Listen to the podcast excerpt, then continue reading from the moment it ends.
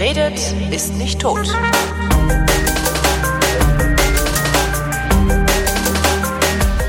Es gibt so eine Branche, bei der ich das Gefühl habe, dass sie sich dem Einblick der normalen Menschen völlig entzieht, was möglicherweise auch damit zu tun hat, dass ähm, man äh, so lange nichts mit dieser Branche zu tun haben will, bis es zum Äußersten kommt, nämlich zum Tod.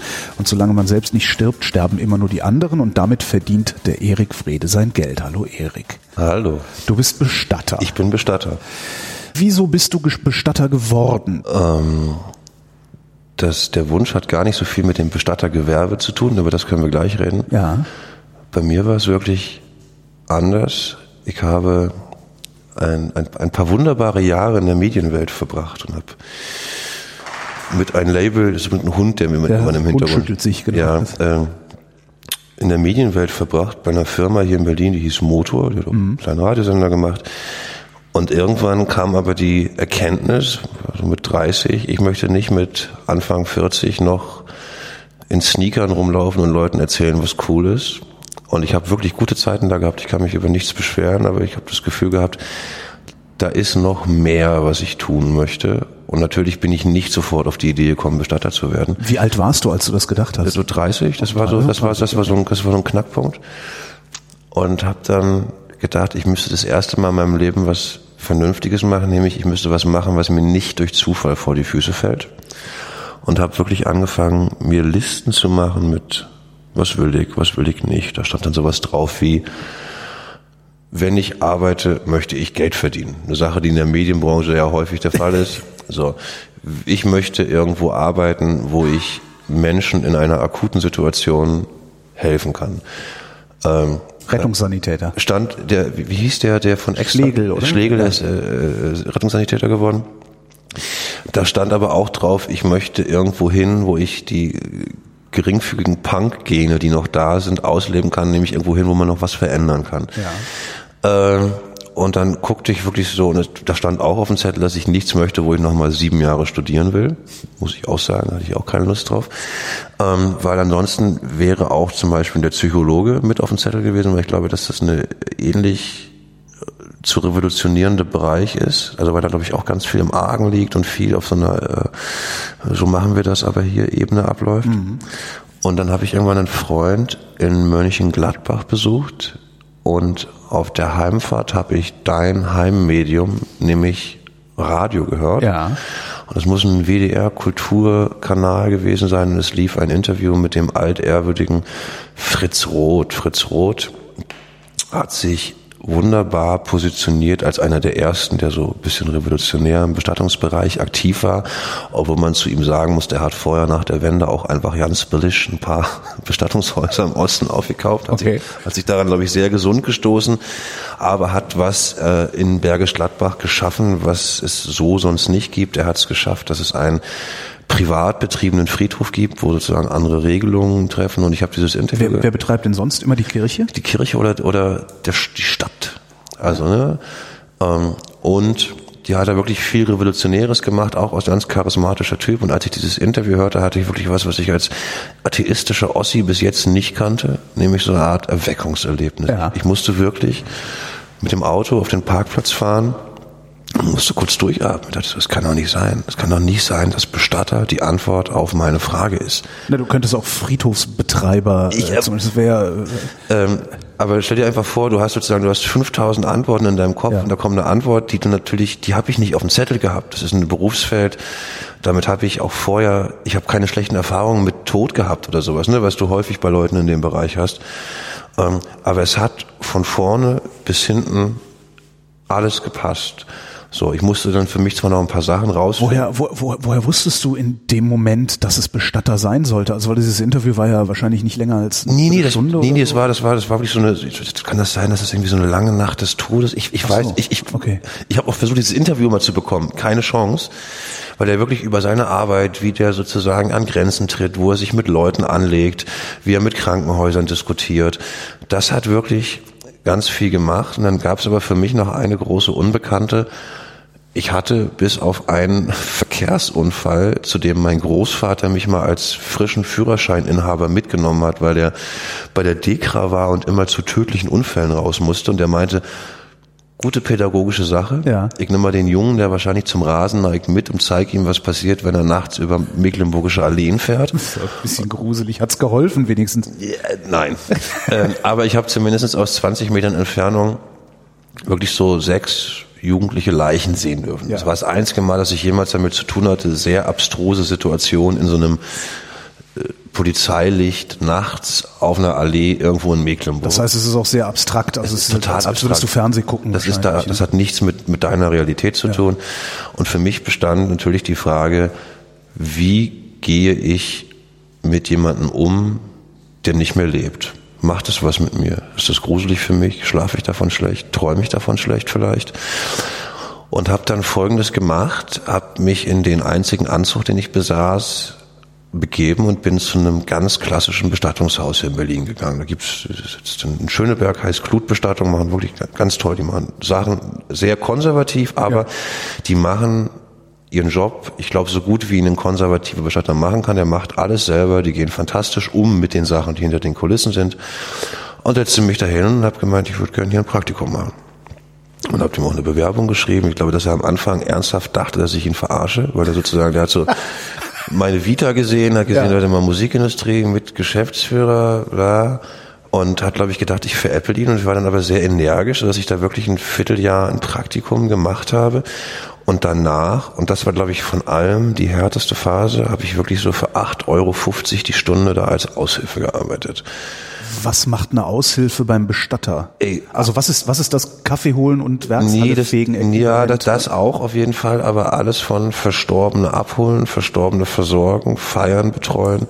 Und für mich war das insofern sehr, sehr wichtig, als dass ich, wenn ich heute vor Kunden sitze, immer sagen kann, ich weiß, wovon ich spreche. Ich habe das gemacht. Ne? Also wenn es auch darum geht, teilweise, das kann ich ja gleich nochmal erklären, wie aufwendig zum Teil in Deutschland Verstorbene versorgt werden, teilweise auch unnötig, um so einen Nimbus darum zu schaffen, kann ich heute sagen, ich kann das, ich weiß, wie das geht. Ich bin nicht irgend so ein Esoteriker, der sich mal dachte, ich das mal nebenbei, sondern da Darf ist man, dürfte man das theoretisch? Also könnte ich jetzt ein Bestattungsunternehmen? Du könntest morgen zur Handwerkskammer gehen, nimmst dir 35 Euro und machst Holger Kleinbestattung auf.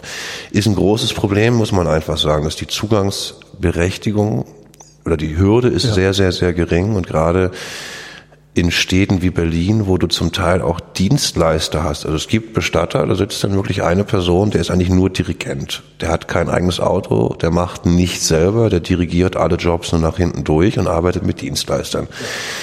Ähm, und das gibt's im Ländle seltener, aber es liegt daran, weil es in Berlin eine Tradition der Fuhrunternehmen gibt. Das heißt, du brauchst nicht mal einen eigenen Leichenwagen, um Bestatter zu werden. Wenn du das wiederum in Bergisch Gladbach machst, funktioniert das nicht. Es gibt es gibt Sp- Leichenspediteure gleichsam, also die nichts anderes machen als Leichen von A nach B zu Genau, fahren. genau. Ja, Gibt, ja. Da gibt's gibt's in Berlin, glaube ich, fünf, sechs Firmen, die machen nichts anderes den ganzen Tag, als für Bestatter, Verstorbene durch die Gegend fahren. Nutzen wir auch, weil Ja. ich das gar nicht schaffen würde, alle zu fahren. Ähm, aber das macht eben leider auch die Situation, es ist ein, ein Markt, wo du zumindest früher, wenn du ein, zwei gute Kontakte hattest, muss man einfach sagen, schnell auch viel Geld verdienen konntest. Ne? Wenn man sich, ähm, ich rede jetzt nicht über die Form, wie wir arbeiten, aber wenn du dir, ich sag mal, pro Sterbefall, selbst bei Berliner Preisen, und Berlin ist wirklich preiswert, wird kein Bestatter unter 800 Euro Nettogewinn rausgehen. Ja. Und wenn du dafür zwei Stunden Arbeitsaufwand hast, ist das, ich denke mal, ein fürstlicher Durchsatz. Ja. Ja. Ähm, und es gibt immer noch Leute, die sind auf der einen Seite sind die Versicherungsvertreter und auf der anderen Seite machen sie mal nebenbei eine Bestattung mit. Wird weniger, weil da einfach auch, weil man schon das Gefühl hat, dass der Markt sich doll verändert. So, du hast es eigentlich wie in anderen Bereichen auch. Du hast einen Billigbereich, der wächst, wo es einfach um Masse, Masse, Masse geht, wo du wirklich auch nur über Größe gehen kannst. Das sind dann diese Discount-Dinger, die man manchmal Lustigerweise, die, lustigerweise ist da der Name Illusion. Nee, das gibt ein paar andere, die da echt drauf spezialisiert sind. Einfach, die, die, das ist pure Schnelligkeit und Ja. pure Masse. Und aber der Bereich, ich nenne ihn mal den Bereich der Individualbestatter, wo es auch um Zeit geht, der wächst auch. Ja. Was gerade sozusagen wirklich eigentlich in einem Kampf sich befindet, sind so die klassischen Bestattungshäuser, die ihr Einzugsgebiet haben, was weiß ich, die sind im Kiez, da ist man früher hingegangen, denn Ähm, ich kann dir nicht erklären, wenn du irgendwo hingehst, äh, du kriegst die gleiche Dienstleistung, die im Zweifel genauso beschissen ist, einmal für 4.000 Euro und einmal für 1.500 Euro. Ja. Ähm, dann wirst du keinen Grund für dich finden, äh, das für 4.000 Euro machen zu können. Du musst halt nur wissen, dass es das, was es im Kiez für 4 gibt, auch woanders für 1,5 gibt. Ähm, die Information kommt in einem digitalen Zeitalter Ja, an, muss ja. man einfach sagen. ne? Wenn ich äh, dennoch ist es interessant, dass die Preise tendenziell eher nach oben gehen. Ja, also es ist nicht so, dass es billiger wird gerade. Ähm, was aber eher damit zu tun hat, und das ist eine Gefahr, die es zum Beispiel in England ganz, ganz doll schon zu sehen gibt. Es gibt in England sprechen wir mittlerweile von Funeral Poverty, weil ganz wenige Firmen sich den Markt aufteilen und die Preise sagen wir mal, künstlich hochhalten, wenn Ja, ich es freundlich ja. formuliere. Und du wirklich Familien hast, die trotz einer solventen Situation eigentlich nicht in der Lage sind, eine vernünftige Beerdigung zu bezahlen. Und ich meine, ne, schau in deinen Bekanntenkreis, wie viele Leute wären in der Lage, ich sag mich, wir reden mal über eine, eine, eine gute Bestattung. Ja. Ja, also wo wirklich amtlich Blumen da sind, es gab ein großes Essen danach. Ja. Und wir reden wirklich mit Platz auf einem Friedhof, äh, ein Stein ist mit dabei. Da bist du schneller 10.000 Euro los, als du gucken kannst. Kenne ich sehr, sehr viele Leute, die sich das nicht leisten können oder die danach äh, sich sonst nichts mehr leisten werden. Genau. So. Ja, ja. Und wenn Oma dann nicht vorgesorgt hat, hast du hast du ein Problem. Und das ist in England wirklich äh, und auch in Holland, weil alle immer so nach Holland schauen, was Beerdigungen angeht. Die Preise dort sind viel, viel höher zum Teil als hier, weil es aber eine riesen Konzentration im Markt gibt. So, ne? Also hier in Berlin oder bundesweit haben wir, was weiß ich, zwei, drei größere Konzerne, die in dem Markt sind. Die machen Druck auf die Preise nach oben natürlich. Aber können denn dann nicht, also wenn ich für 35 Euro die Holger Klein Bestattungs, äh, also Bestattungsunternehmen eröffnen kann, kann ich diese Preise dann nicht wieder unterlaufen? Das könntest du versuchen, aber du hast, das formuliere ich jetzt sehr vorsichtig, Ja. du hast Strukturen in diesem Markt, von denen ich vorher keine Ahnung gehabt habe, wo ich wirklich, das ist heftig. Beispiel, mein Lieblingsbeispiel ist folgendes. Wo leben deine Eltern? Äh, in der Nähe von Köln in einem, in einem Da, 3000 Mama Klein ist jetzt im Pflegeheim in Köln. Ja. Du bist hier, arbeitest. Mama Klein stirbt, dann ruft dich Krankenschwester Katja an oder Pflegerin Katja und sagt, Herr Klein, ich muss Ihnen mitteilen, Ihre Mutter ist heute Nacht eingeschlafen. Natürlich wird sie eingeschlafen sagen, nicht verstorben. So, ähm, das wäre schön, wenn Sie kommen. Wir haben hier auch einen Bestatter vor Ort, der würde sich um alles kümmern, mit dem arbeiten wir gut zusammen. Ja. Und das passiert im Kleinen wie im Großen. Es gibt hier in Berlin, kann ich auch laut sagen, es gibt in Lichtenberg eine Lungenklinik. Ja. Da wird knallhart, also da weiß ich, wenn man da einfach auch rechtlich gegen vorgeht, äh, da wird knallhart vermittelt. Und ich möchte sehen, ob du es schaffst, in einer akuten Trauersituation noch die Kraft zu haben, nee, ich suche mir jetzt noch einen anderen Bestatter. Ja. Und natürlich, und diese Zusammenhänge gibt's im Kleinen wie im Großen. Da fließt zum Teil Geld, zum Teil fließen Spenden, zum Teil sind es einfach auch alte Verbündete. Ähm, Und du musst erstmal so weit in den Markt reinkommen, dass du überhaupt längerfristig davon leben kannst. Das ist sozusagen eine, eine große Thematik. Und äh, wenn ich oder wenn der Bestatter erstmal den Verstorbenen hat, Ja. dann gibt er ihn auch so schnell nicht wieder her. Musst du vorher bezahlen. Ich habe das gehabt, ein Freund. Was muss ich da bezahlen? Äh, Ich, ich, ich, ich, ich, ich, ich, mach- ich mach's dir mal, ich mach's dir mal an einem schönen Beispiel. Ja, Ja, ja. Wenn ich in Berlin einen Verstorbenen fahren lasse von jemand Drittes, Ja. Firma kostet mich das 95 Euro. Ja. Zahle ich als Firma. Beim normalen Bestatter wirst du für eine Fahrt vom Krankenhaus zum Bestatter, ich sag mal, irgendwas zwischen 200 und 340 Euro bezahlen, das was auf der Rechnung draufsteht. Ein Freund von mir kommt hierher und sagt, mein Vater ist verstorben. Äh, weil wir nicht in der Stadt waren, hat ein Bestatter schon abgeholt. Ich möchte, dass du das übernimmst, Erik. Ja. Ruf ich da an, dann sagt er mir, dass er für die Fahrt vom Krankenhaus zu sich 560 Euro haben möchte. Obwohl er äh, 95 Euro vermutlich nur dafür bezahlt wie- hat wie- oder der, der Wert dieser Fahrt äh, kaum mehr als 95 Euro ist. Ja, so. so. Und bevor das nicht bezahlt ist, gibt er mir natürlich auch den Verstorbenen nicht, denn er möchte natürlich auch sicher gehen, dass äh, seine Leistung bezahlt wird. Ja. So. Und jetzt stehst du da in einer Trauersituation, hast Zeitdruck und dann ist das erstmal so.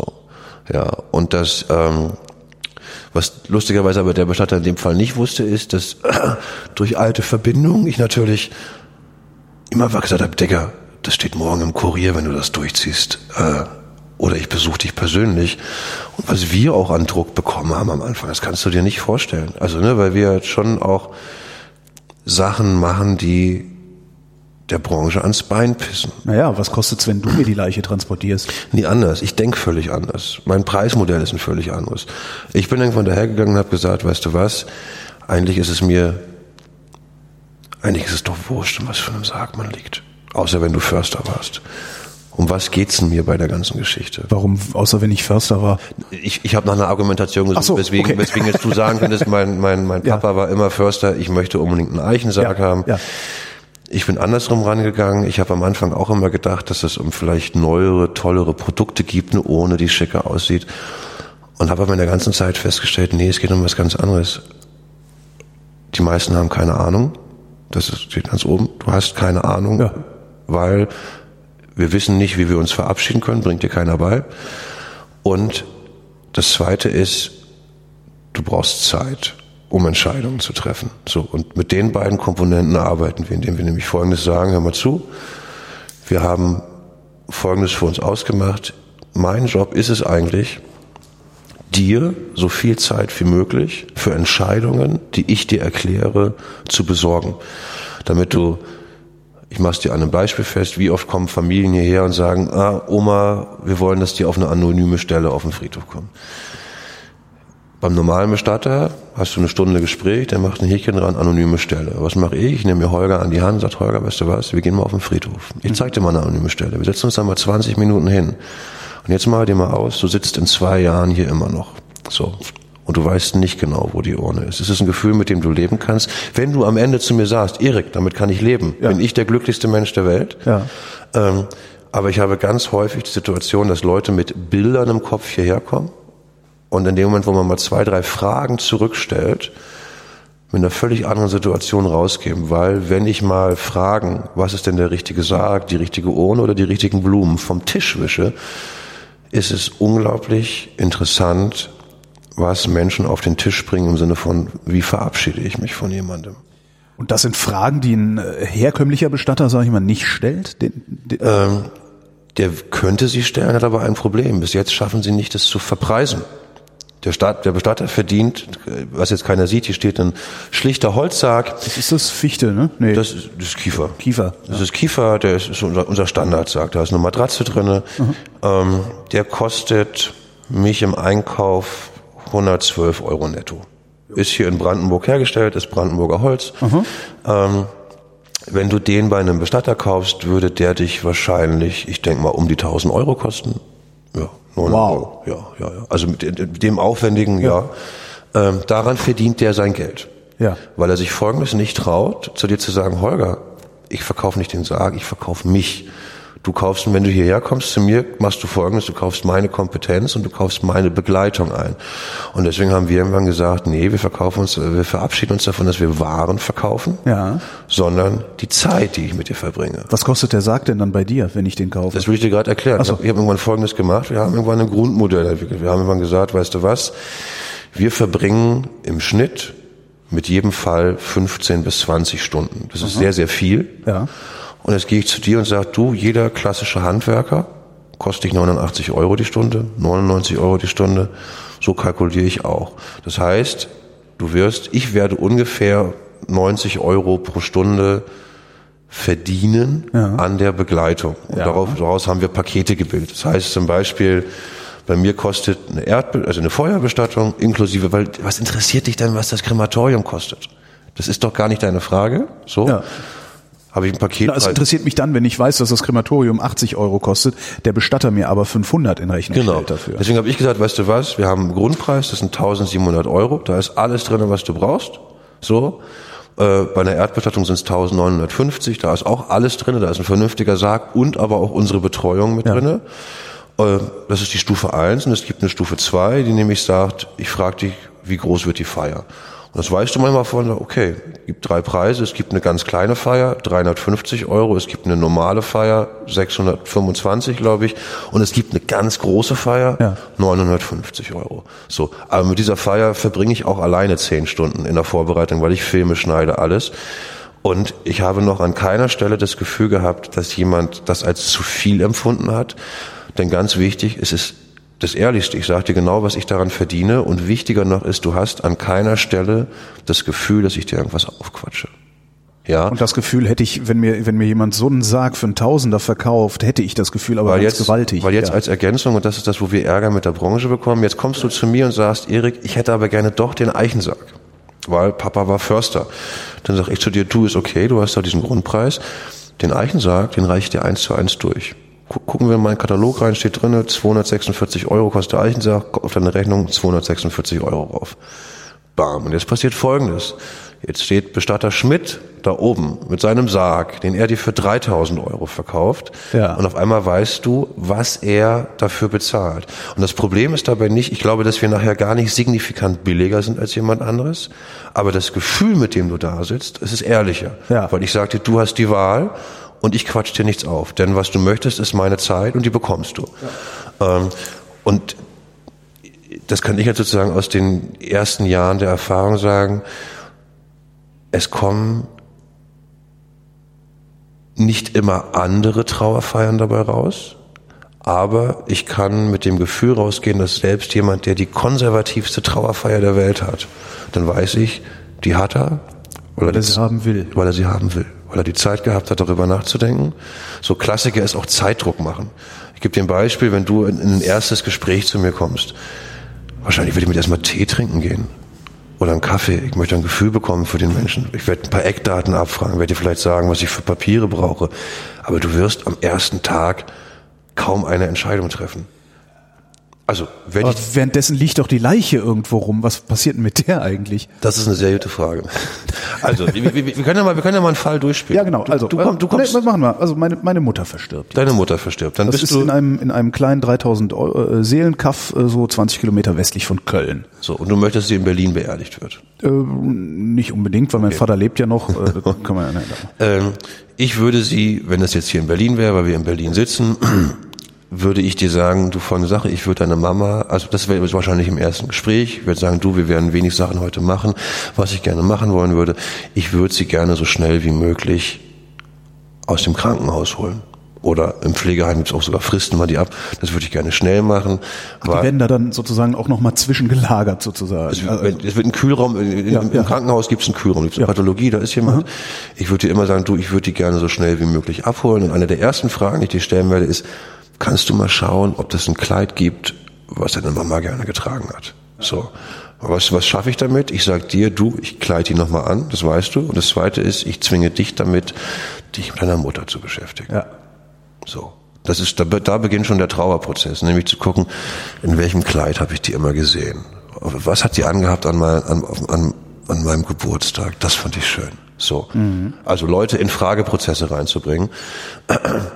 Und natürlich wirst du mit ersten Ideen herkommen, die nehme ich auf und dann, äh, wie gesagt, ich werde am ersten Tag nicht viel machen. Also weil ich auch glaube, ne, wenn die jetzt heute Morgen verstorben ist, entschuldige, da bist du im Normalfall zu nichts zu gebrauchen. Da wäre ich wahrscheinlich froh, wenn ich es überhaupt schaffen würde, die, die richtige S-Bahn zu besteigen. Genau, genau. Und das, das ist was, wo man wirklich, wo ich sagen kann, das ist was, was gerne auch von Männern überschätzt, also die überschätzen sich selber dabei, wie doll neben der Spur du bist. Wird das ausgenutzt von Bestattern? Also den anderen? Natürlich, nein, also natürlich wird das ausgenutzt. Also die, die, du hast eine Situation und deswegen meine ich ja, ich kann eigentlich jemanden, der in einer, in einer Traumasituation ist, also für jemanden, der noch nie getrauert hat, stellt euch einfach den schlimmsten Liebeskummer eures Lebens vor, was weiß ich, mal zehn in Kombination mit der Gewissheit, das wird nie wieder gut. Du bist, ich will jetzt nicht sagen, geistig nicht zurechnungsfähig, aber du wirst dich an, weiß nicht, du wirst, hast du in deinem Leben Liebeskummer Ja, gehabt? ja, so, ja. Da, da bist du nicht klar bei Bewusstsein. So. Und dementsprechend muss ich eigentlich sagen, habe ich da jemanden vor mir, der gerade mündig ist? Also sehr, sehr hart formuliert, ne? Also so, äh, Äh, und dementsprechend muss ich sagen, ja, wenn ich dem jetzt etwas verkaufe, ist es eigentlich, hat das, ist, ist es schwierig. Moralisch zumindest fragwürdig. Ja. Ähm, Und dennoch, und das wollte ich vorhin, als du fragtest, diese Branche existiert ja noch nicht lange. Ähm, Das, was wir heute so als Bestattungsbranche kennen, ist äh, Mitte des 19. Jahrhunderts eigentlich erst entstanden ähm, und hat sich sozusagen so ein bisschen was angeeignet, was vorher ja ich sag mal, in anderen Kreisen geregelt wurde. Es wurde innerfamiliär geregelt, es wurde in Gemeinden geregelt und gerne präsentiert sich ja die Bestattungsbranche auch als was sehr, wir machen das gefühltermaßen seit 500 Jahren und Ja. wir wissen, wie man es richtig macht. Ähm, ich habe da immer als schöne Anekdote, ich hatte letztes Jahr eine muslimische Bestattung Ja. Und denen zu erklären, nee, nee, hier in Deutschland gibt es Leute, die das für dich machen. Für die ist das normal, dass die Sachen selber in die Hand nehmen, dass die Sachen selber machen. Ja, ähm, dieses, das aus der Hand geben müssen, ne, dass man das kann, finde ich gut. Ja. Man muss nicht alles selber machen, aber das müssen. Es gibt immer noch Ich könnte das, also ich könnte das gar nicht selber machen, selbst wenn ich mir jetzt von dir den Leichenwagen leihen würde und sagen würde, ich kümmere mich komplett selber. Das Schöne ist, die versuchen es dir einzureden. Rechtlich gesehen, muss ich dir sagen, gibt es exakt eine einzige Sache, die du nicht selber machen kannst. Eine. ja. Was denkst du, was es ist? Einäschern. Nee. Fahren. Der Transport eines Verstorbenen ist dir in einem normalen Fahrzeug nicht erlaubt. Alle anderen Sachen könntest du mit ein bisschen Kenntnis Ja. selber organisieren. Du könntest jemanden anrufen und sagen, bitte könnt ihr meine Mutter abholen? Ja. Bringt die bitte morgen ins Krematorium. Du kannst auch den Antrag beim Krematorium selber stellen. Äh, Sie werden dir aber überall, also wie viele Friedhöfe ich kenne, wo äh, Hinterbliebene hier kommen und sagen, ja, die haben uns gesagt, wir brauchen erstmal einen Bestatter. Wo ich sage, freue ich mich drüber, aber ehrlich, nein. So, du bist doch nicht behindert. Du kannst doch mit einem Friedhof sagen, lieber Friedhof, ich hätte gerne die Stelle, wann Ja. ist die Feier? Nee, Anmeldung machen sie nur über einen Bestatter.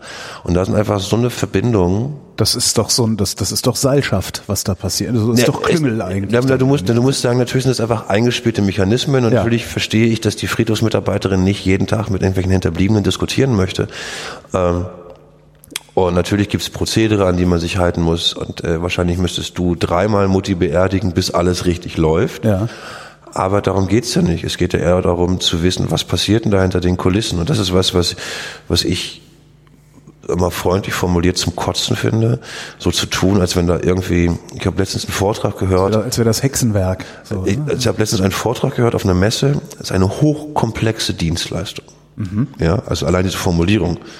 Nein, also nein, ist es nicht. Ja. Ich mache hier keine Raketenwissenschaft. Natürlich weißt du nicht, wie man einen Verstorbenen versorgt oder ankleidet. Hast du noch nicht gemacht? Nö. Wenn du das zweimal gemacht hast, weißt du, wie es geht. Ja, aber darum geht's mir auch nicht. Es geht ja nicht darum, Was bedeutet versorgen? versorgen. Ja, kann man über den Begriff kann man schön streiten. Ähm, es gibt den altertümlichen Begriff der Leichenwaschung. Ja. das gibt es im Muslimischen und es ist so, dass heute, wenn du jetzt zu einem Bestatter gehst, wird auf deiner Rechnung die hygienische Grundversorgung stehen. Ja, sehr schöne Formulierung, wenn du diesen Begriff mal, das heißt ja erstmal, Verstorbener ist jemand, was, was Unhygienisches ist, da muss was mit gemacht werden. Und es gibt eine DIN-Norm in Deutschland, die sagt, dass Folgendes mit deiner Mama passieren müsste. Alle Körperöffnungen müssen verschlossen werden, damit keine Flüssigkeiten austreten. Auch so Ohren, Nase? Nee, Ohren nicht, Nase. Ja. Der Mund müsste zugenäht werden. Ja. Und sie müsste eine, wann läuft diese Sendung? Läuft die nach 18 Uhr? Das ist egal. Ist Sie muss eine Anal- und eine Vaginaltamponage Ja. bekommen. Ja. Äh, bei Männern, bei dir müsste ich noch äh, deinen Penis abbinden, damit dort Ja. keine Flüssigkeit austritt. Und das Schönste aber ist wirklich das Zunähen des Mundes, weil dabei wird dein Unterkiefer an deinen Oberkiefer genäht, damit der Mund zu ist. Ja. das wird innen gemacht, damit man keine Nähte. Ja, du, du, du, du siehst unten am Kinn, siehst du so einen kleinen Punkt, du stichst mit einer sehr, sehr dicken Nadel Ja. von unten rein, ziehst die einmal oben durch die Nase, Ja. stichst die wieder rein. Ähm, wenn ich dir das einmal erklärt habe, diesen Prozess, bin ich mir sicher, dass du nicht möchtest, dass ich das mit deiner Mutter mache, vor allen Dingen, weil es de facto auch keinen wirklichen Grund dafür gibt. Aha. Äh, Aber warum musst du es dann machen? Nee, ich muss es ja nicht machen. Die DIN-Norm ist ja sozusagen, die ist nicht verpflichtend. Es gibt die DIN-Norm 15107. Aber das ist was, was auf diesen Zetteln dann draufsteht. Ja. Auf der anderen Seite kann ich sagen, ich habe eine Doktorarbeit gelesen von einer, von einer jungen Dame, die dann nochmal aufschlüsselt, wie häufig diese Grundversorgung wirklich passiert und wie häufig, äh, was jetzt keiner sieht, neben uns sitzt eine neue Kollegin hier. Ähm, wir waren das erste Mal, glaube ich, zusammen in der Kühlung und Katja hat einen teuren Sarg gesehen. Ich habe ihn aufgemacht, der Mensch da drin war nackt. Ja. Ja. Und das ist der Klassiker. Natürlich kontrollierst du das nicht. Aber es steht erstmal drauf auf der Rechnung und wir haben für uns irgendwann Folgendes festgelegt. Was steht drauf, dass er was anhat? Natürlich hat er was an und natürlich äh, ist er versorgt worden, hygienisch. Und ähm, wir gehen mal zurück zu deiner Mama. Ich würde dir Folgendes erklären, Holger. Ich mache mit deiner Mama oder wir, weil ich mache mach es natürlich auch nicht immer selber, machen mit deiner Mama all das, was ich mit jemandem Lebendes auch machen würde.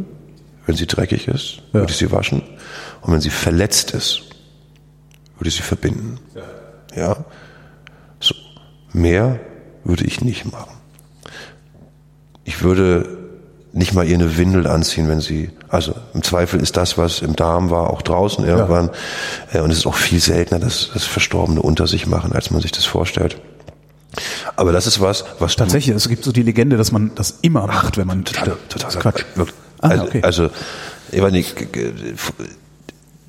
einer von 20, aber es Okay. hat auch, es hat auch was damit zu tun, wie bewege ich dich. Ne? Wenn ich Ja. sozusagen, wenn ich, wenn ich Druck auf den Darm ausübe, wird da irgendwann was rauskommen. Ähm, aber kurz zurück, ich möchte Sachen machen, die du nachvollziehen kannst. Ja. Und wenn ich dir erkläre, okay, Mama ist hingefallen, ist dreckig, was auch immer, ich wasche die, ich wasche die Haare und ich kleide sie in das Kleid, weißt du, dann ist das was, was für dich nachvollziehbar ist. Und wichtiger noch, ist, das ist was, wo du sagst, das könnte ich doch auch selber. Ja.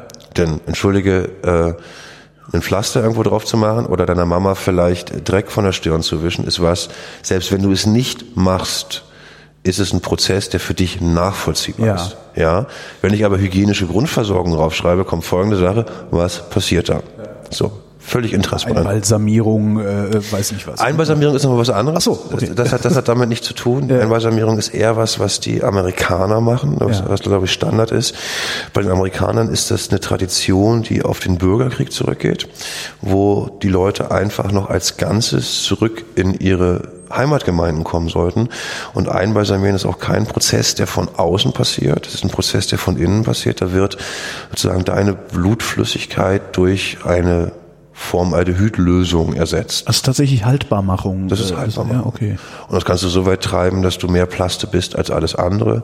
Und es ist so, dass wenn wir Mama, wir gehen mal zurück, nach Spanien fliegen wollen würden, Ja. müsste sie einbalsamiert worden. Da gibt gibt's wirklich Vorschriften, dass jemand einbalsamiert sein muss, wenn er per Flug transportiert wird. Wir haben das dreimal im Jahr, dass das passiert. Das hat dann eher damit zu tun, dass du sagst, ah, ich Holger habe vielleicht noch einen Bruder, der ist gerade in der Tundra, den erreiche ich erst in drei Wochen. Ich möchte aber, dass der meine Mutter noch mal sieht. Ja. Und ich kann dir Stand jetzt natürlich nicht sagen, wie deine Mama in drei Wochen aussieht. Es gibt Verstorbene, die sehen in drei Wochen top aus, also wo ich keine Bedenken habe. Und es gibt Verstorbene, die innerhalb von einer Woche einen Zustand erreichen, wo eine starke Verwesung einfach eingetreten ist. Woher kommt das? Ganz häufig sind es Medikamente. Aha. Musst du einfach sagen, dass wenn jemand wirklich, was weiß ich, aus einer Chemotherapie kommt oder so, ist der Verwesungsprozess durchaus schneller. Ja. Ja, und auch eine, äh, das hat auch mit, mit Witterungseinfluss. Ne? Also jemand, der einen Tag lang in der Wohnung gelegen hat, wo es warm war, der wird schneller auch eine Situation haben, wo du sagst, mm, der fault, muss man einfach sagen. Äh, Und ich möchte natürlich dennoch, dass du so viel wie möglich mitbekommst. Äh, Würde dir das wahrscheinlich dann immer auch durchaus klar erklären, wie die Situation ist, weil ich glaube oder die Erfahrung gemacht habe, dass selbst wenn du jetzt kämst und deine Mutter in Worten der Polizei, die sie vielleicht gefunden hat, die würden dir sagen, Herr Klein, gucken Sie nicht mehr hin, behalten Sie sie so in Erinnerung, wie Sie sie Ja. gekannt haben. Du siehst ja nicht dunkle Stellen an ihrem Körper, du siehst deine Mama, egal in welchem Zustand sie ist. Ja. Und ich habe das das erste Mal erlebt bei einem Kind und das Kind hatte einen Fäulnisbefall von außen. Und ich dachte wirklich so, ey Mist, ich, das, ich kann die Eltern da nicht ranlassen. Das sieht so schlimm aus. Am Ende des Tages das haben die, das haben die nicht mal wahrgenommen. Ja. Die haben ihr Baby gesehen, haben zwar einmal gefragt, aber das stand für die nicht im Mittelpunkt. Ähm, und da ich eh häufig, wenn mich jemand fragt, dazu rate, nochmal zu kommen, einfach auch um mal anzufassen, zu verstehen ne, und so mhm. zu gucken. Ähm, der Punkt, dass ich sage, komm nicht mehr, ist schon sehr weit nach hinten gerutscht oder viel weiter, als es am Anfang war. Ähm, und in ganz extremen Fällen geht es dann teilweise auch, wir hatten gerade äh, mit mehrere Suizide gehabt, aber wo auch, sagen wir mal, starke Autoaggression mit dabei ja. war, wo der Körper stark entstellt war, wo man dann teilweise gesagt hat, weißt du was, nee, wir lassen vielleicht eine Hand rausgucken, wir schlagen jemanden in ein Leichen, also in ein Leinentuch ja. ein, denn es geht dabei wirklich nicht darum, Gruselbilder zu sehen, das geht ganz häufig darum zu sehen, gab's, also ne, das Gehirn ist ja, ist ja sehr kreativ, äh, wie häufig Leute noch glauben, nee, das muss eine Verwechslung sein. Das kann nicht mein Onkel, Bruder, Tante gewesen sein, die ja. die da gefunden haben. Ähm, ja, der Personalausweis war dabei, aber da, da, da ist irgendein Fehler passiert. Ja, also ja. so, die, die, die, die Sicherstellung und, und die, die Hand deiner Frau, Freundin wirst du erkennen. Ja. Ja. Ähm, und es geht wirklich eher darum, einen Verstehensprozess einzuleiten und nicht äh, Gruselbilder zu verteilen. Ja. Ähm, und da ist sehr, sehr, sehr viel möglich, muss ich sagen. So, jetzt ist meine Mutter tot. Ja, ich habe ähm, sie auf den Hof gebracht. Auf welchen Hof? Äh, ach so, ja, siehst du, schön. Wir, wir arbeiten auf einem Hof äh, in, ähm, in Neukölln, das ist ja. ein alter Fuhrunternehmenshof. Ah, ja. Da leben Pferde, also vier, vier Pferde momentan, Hunde, ein sehr beschaulicher Ort. Hm. Und ich bin auch wirklich glücklich, diesen Ort gefunden zu haben, denn du hast vorhin über diesen Nimbus, das, das, der, das Geheimnisvollen. Ja. Das ist ein offener Ort. Wenn du da hinkommst, siehst du einen alten Hof von 1894, 1897. Da laufen Leute durch die Gegend, da passiert Tod und du hast das Gefühl, nee, warte mal, hier ist ein normaler Ort hier. Das ist fast schon kann ich da einfach gucken kommen, während ihr da an, an den Leichen äh, arbeitet? Nee. Du kannst, also rechtlich gesehen würde ich dich jetzt nicht zugucken lassen kommen, wenn ich an jemanden Fremdes arbeite, aber ich würde dich jederzeit in unsere Kühlung schauen lassen, natürlich. Also habe ich, also selbst Gäste, das finde ich auch wichtig. Ja. Äh, das ist dann eher eine Zeitfrage, aber wie häufig habe ich Schulklassen oder Kindergartenklassen, die sagen, komm, komm, gucken. Genau darum geht's doch, ja. zu sehen, was passiert denn da. Äh, schwierig wird's halt nur rechtlich, wenn es wirklich um das Anschauen eines Verstorbenen geht, ja. weil ich immer sagen muss, der konnte nicht zustimmen, dass jetzt hier Holger Klein kommt und gucken möchte. Äh, ansonsten werde ich mir da jederzeit auf die Finger schauen lassen, aber genau deswegen so. Und auf den Hof kannst du mit, also der Besucher müssen sich da zwar anmelden vorne, weil da einfach auch gearbeitet wird. Ähm, aber bis jetzt hat da noch niemand die Tür zugemacht, wenn, es, wenn es, wenn es dir nicht um Gaffen geht. Ne, da musste, das musste ich leider auch feststellen, wie häufig Leute mal schauen kommen wollen, um endlich mal jemanden Totes zu sehen es ist auch eine gewisse Neugierde. Ja, aber da ist, da, da ist eine gewisse Neugierde dabei. Die, die habe ich ja auch durchaus, aber ich, weil ich da hätte ich, da habe ich dann schon so eine so eine so eine Sperre, äh, haben ja, die mich daran hindert. Es gibt, ich, ich, ich, mal hier zeig mal Leiche hier, also das ich, will ich, halt nicht auf die Reihe ich, ich, ich muss mich immer, es gibt, hast du Moby Dick gelesen? Nee. Es gibt in Moby Dick so eine Szene, also wahrscheinlich der besten Bücher der Welt, glaube ich, so eine Szene, wo irgendwie, wo er wirklich toll beschreibt dass alles passieren darf, keiner schaut hin, aber kaum heißt, geht's um den Tod, werden alle neugierig. Ja. Ja, weil sich niemand damit auskennt. Ähm, nee, diese Politik der offenen Tür ist auch was, was ich sozusagen, was ich mit, dem, mit der ganzen Firma auch versuche einfach zu tragen, einfach diesen diesen, nicht diesen Nimbus des Erhöhten zu haben, also nee, wir machen hier was, was Normales, wir ja. sind natürlich immer in Extremsituationen da, aber ich spreche als Mensch mit dir, nicht als Verkäufer, ich versuche also eher Begleiter zu sein, der aber dennoch eine Fachkompetenz in meinem Hinterkopf hat. Ich weiß schon genau, was ich mache. Ja. ja. Und auch wenn das manchmal so wirkt, dass ich denke, nö, wir gucken mal, was wir machen, ist da schon fast immer auch ein Plan dahinter. Aber ich möchte ja, dass du am Ende rausgehst und sagst, mal, der Frede, der, hat, der so, so viel hat er ja nicht gemacht. Ja. Ne? Das muss man jetzt schon mal sagen. Ähm, also nee, das passiert nicht, aber du weißt, was ich sagen ja, ja, Ich möchte ja. schon, dass du das Gefühl hast, ich habe die Sachen selber entdeckt, ich bin da selber drauf gekommen und häufig sind das so kleine Impulse, die man geben muss und äh, so mein, mein, mein Lieblingsimpuls ist, sich doof stellen. Ne? Ich nehme Holger, es ist Mama bei mir auf dem Hof. Ich sage, wir müssen ihn ins Kleid bringen und du komm mit dazu. Und dann werde ich irgendwann beim Anziehen wirklich feststellen, dass ich äh, relativ schlecht dabei bin, Socken anzuziehen. Ja. Ja, und bevor, wenn während du siehst, wie dieser Typ kräblich deiner Mutter malträtiert, fällst du automatisch selber mit an und am Ende sagst du, na, habe ich mitgemacht. Ne? Ja. Du lachst. Billiger Trick, aber das, funktioniert, Es ja. funktioniert super. Äh, Und da ist sofort die Scheu abgebaut, ja. Und du kannst wirklich zuschauen, wenn Leute mit dabei sind, wie so, wie sich so ein Randtasten stattfindet, ne? Und dann, und man, und das ist, äh, ich glaube, die Kunst an diesem Beruf ist eher zu wissen, wann gehe ich weg. Ja. So, das ist auch, was ich irgendwie all, die hier mit sind, immer sage, so, das größte Auge musst du darauf haben, wann wir die Fresse halten müssen. Aber das alles hast du doch nicht in deinem dreimonatigen Praktikum. Nee, ich habe, ich, ich habe dann dort sozusagen noch, noch ein Jahr lang gearbeitet und habe eher Trauerbegleitungsweiterbildung gemacht. Ne? Also Ja. der, so den, den, den technischen Teil habe ich mir da drauf geschafft und der Rest ist Trauerbegleitung. Und da kannst du einen großen Trauerbegleiter machen, der da kostet dich Geld, dauert auch. Ja. Und und es ist leider, das ist, es ist auch leider mittlerweile viel Erfahrung einfach dabei.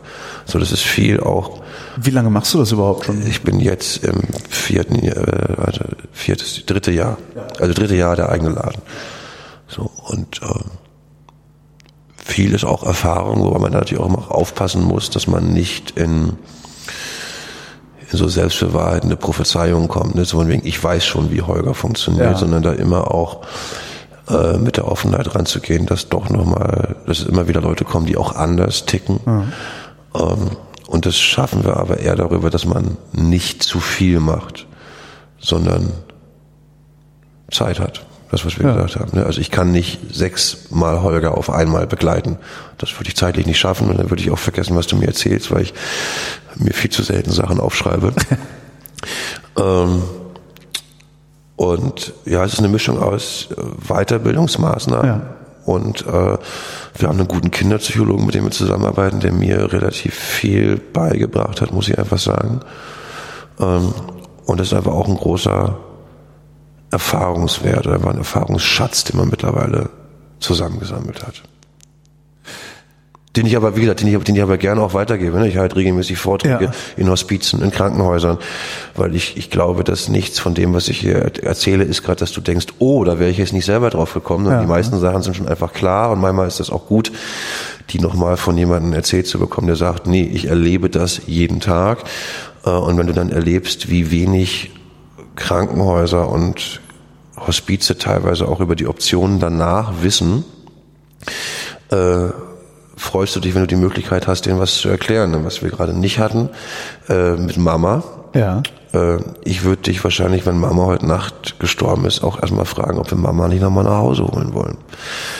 So, weil so schön unser Hof ist, Ja. so toll wie dein Zuhause kann nicht sein oder so toll wie ihr Zuhause. Und ähm, du hast in allen Bundesländern das Recht, das wird dir fast nie gesagt, Ja. Die nochmal nach Hause zu holen. Und dann in den Sessel zu setzen. Nein, Das- also, wir, wir, wir könnten sie in ein Bett legen, man könnte Ja. sie dort vielleicht auch kühlen. Zumeist mache ich es einfach auch aus Transportgründen im Sarg, dass Ja. dann der Sarg offen in der Wohnung steht. Und äh, ich hatte das, das dieses, da war es auch kühler draußen, musst du sagen. Da war jemand wirklich nochmal, ich hoffe, es war mal drei Tage zu Hause. Die haben das Fenster war kühl von draußen. Ja. Und da sind drei Tage Leute gekommen, um sich zu verabschieden. Äh, Und die sagen, das war auch wichtig für die. Und dann kommt irgendwann der Punkt, das klingt jetzt vielleicht hier, wenn ich es erzähle, lustig, dass man, du jetzt, jetzt, jetzt fängt die an zu müffeln, könnt ihr die abholen. Aber du triffst die Entscheidung. Ja. Du sagst mir, das möchte ich nicht mehr. Und nicht ich nehme dir den Verstorbenen weg. Das ist zum Beispiel ein ganz, rede ich eigentlich zu viel? Nächstes Nein, nein, nein, ich das muss ist viel alles reden. in Ordnung. Ich bin, äh, ich höre Du unterbrichst- dir zu. du- du unterbrichst ich unterbreche dich, genau. Zum Beispiel jetzt äh, der Geruch. Äh, was ist das für ein Geruch? Also ist das mit irgendwas vergleichbar? Spannenderweise nein. Ja. Also nicht mit einem äh, mit einem alten Schnitzel, das in der Ecke liegt. Nee, du hast irgendwann kommt also wirklich wirklich faules, also später Prozess, wir reden Ja. über wirklich faules Fleisch. Ähm, nee, es ist so ein leicht süßlicher, aber nicht nicht angenehmer Geruch. Der ist der ist der ist seltener da, als man denkt, muss Ja. man sagen. Also ganz häufig denken, nee, Verstorbene riechen Und wenn du riechst, riechst du, das ist vielleicht die beste Erklärung, riechst du aus dem Mund. Das sind deine Magensäfte, Ja. Magensäure, die anfängt, dich von innen zu zersetzen. Ja. Da kommt die Geruchsentwicklung her. Das ist nicht irgendwie der Körper. Der Körper, wenn der irgendwann riecht, riecht es wie faules Fleisch. Aber bis dahin, äh, D- Das dauert. das, ja. So. Und äh, äh, dennoch ist es so, wenn ich jemand Verstorbenes auf den Darm drücken würde oder auf den Bauch drücken würde, kommt oben irgendeine Form von Luft raus und die riecht danach. Ja. Äh, und es ist nicht so, dass ich das gerne rieche oder dass ich das gut finde, das zu riechen. Gewöhnt man sich an den Geruch. Nee. Also nee, nee, tue ich nicht. Also mir wird mir war, war aber einfach noch nie schlecht dabei, sondern es ist aber was so wenn wenn wenn du wenn ich jemanden habe, der wirklich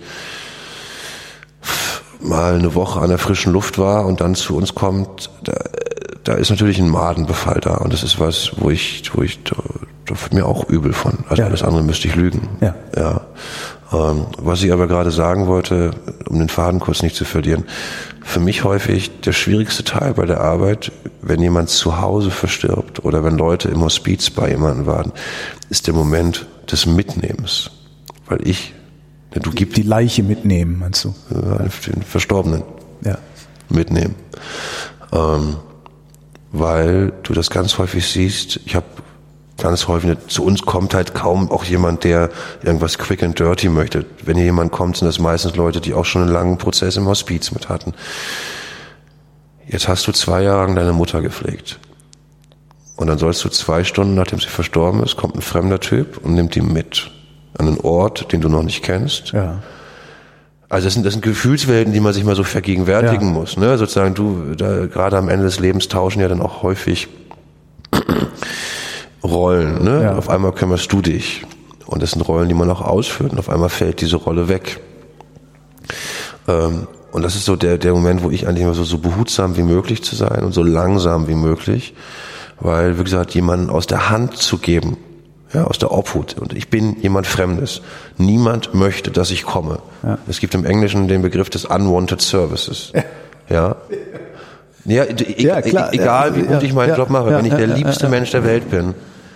Eigentlich will niemand was mit dir zu tun haben, weil das heißt, es ist gerade was Unangenehmes passiert. Und das sich immer wieder zu vergegenwärtigen und zu sagen, so du, äh, Holger kann mich anlächeln und kann sagen, danke Erik, dass du da warst, trotzdem ist seine Mutter gestorben. Ja. Und das hätte er gerne nie erlebt. Ja. Äh, Und da sozusagen sich auch immer wieder selber zurückzunehmen und zu sagen, so du, der will mich nicht. Ich muss dir aber die Schritte so leicht wie möglich machen und Barrieren so gering wie möglich machen. Das ist so ein bisschen Demut und die fehlt vielen Kollegen, die ich kennengelernt habe. Und das ist was, was ich versuche bei uns anders zu machen. Also wirklich zu wissen oder immer wieder zu spüren, dieser Mensch möchte gerade nicht hier sein. Ich kann ihm nur versuchen, das so angenehm wie möglich zu machen. Oder manchmal auch leider so schmerzhaft. Manchmal ist es auch gut, Leute in eine gewisse Richtung zu schubsen, aber sagen, niemand ist hier, weil er Bock drauf hat. Ja. Bist du eigentlich alleine mit der Art, wie du Bestattungen durchführst, oder gibt's Nee, das schon? Das ist, also zum einen gibt's den ehrwürdigen Fritz Roth, die Ja. mittlerweile natürlich sehr groß sind. Es gibt hier in Berlin auch drei, vier Kollegen, die auf diese Art und Weise arbeiten, mit denen man auch mehr als freundschaftlich verbunden ist. Ja. Wo man sich wirklich gerade, wenn man, wir haben jetzt nächste Woche eine Riesentrauerfeier, wo dann einfach auch klar ist, dass man sich gegenseitig hilft. Ist also eher ein angenehmer, kollegialer Umgang, äh, wo man sich den Rücken frei hält oder wo man sich rechtlich gegenseitig berät, weil wir natürlich immer wieder auch in Graubereiche vorstoßen, wo es schwierig wird. So, wenn es um wann darf, wie lange darf ich jemanden nochmal nach Hause bringen, äh, mit welchem Friedhof streite ich mich gerade über was, ne? also wo man sich einfach gegenseitig Ja. wir versuchen ja auch, sagen wir mal, das, das Machbare immer weiter nach draußen zu schieben. Mein Lieblingsbeispiel, um dir ein Beispiel Ja, zu geben. ich wollte gerade fragen, ein was ist denn nicht vor, machbar? Vor zehn Jahren war das undenkbar, dass Holger von seiner Mama, nehmen wir an, wird verbrannt, dass du ein bisschen Asche für dich mitbekommst. Die Asche war unteilbar. Ja. Äh, durch die Arbeit, die wir leisten, ist es mittlerweile so, dass selbst die hochkonservative Bestatterinnung in Berlin diskutiert, ob sie das nicht offiziell für sich auch zulassen wollen und dem zustimmen wollen, dass man sich ein bisschen Asche entnimmt, um sie vielleicht in ein Medaillon zu bringen oder ähnliches. Ähm, schöner Punkt ist, wie viele Friedhöfe mittlerweile akzeptieren, dass du eine Urne selber tragen darfst. Oh Gott, war undenkbar vor ein paar Jahren. Es gab professionelle Urnenträger. Du hast einen Urnenträger, den du bezahlst. Der letzte Mensch, der deine Mama anfasst, offiziell, ist jemand Fremdes in der Urne. Und das ist einfach steter Tropfen höht den Stein. Mittlerweile ja. gibt es viele, gerade auf Friedhöfen, wo man häufiger ist. Da ist man dann insofern gern gesehen, dass das die netten Träger sagen, es ist toll, wenn ihr kommt, weil dann haben wir wenig zu tun. Ähm, und das hat natürlich, ich mache jetzt Witze drüber, aber ich sehe auch ganz häufig einfach, einfach eine Angst. Ne? Also da ist jetzt Erwin, der ist seit 40 Jahren Friedhofsmitarbeiter, der ja. hat immer Ohren getragen. Jetzt kommt da irgendein kommen da so eine jungen dahergelaufenen Spinner und erklären auf einmal Holger Klein, nee, die Urne von Mama, die kannst du auch selber tragen. Ja. Das bringt eine Gefahr mit. Ich habe da auch größtes Verständnis für, klar, ne? Klar, so, klar. wo ich immer sage, so nee, wir bezahlen die Leute, auch wenn wir es selber machen. Ich möchte niemandem den Job ja. streitig machen. Ähm, und das sind so Strukturen, mit denen man dann kämpft. Oder was hatten wir? Das äh, rechtliche Auseinandersetzungen. Da war eine Familie, jemand ist verstorben vor Weihnachten und die hatten die Urne nochmal zu Hause. Offiziell nicht möglich. Aber mit was für einer Begründung? Es ist eine Urne, da ist Asche drin. Warum, warum? Die offizielle Begründung ist total einfach. Der erste Satz im deutschen Grundgesetz. Die Würde des Menschen ist unantastbar.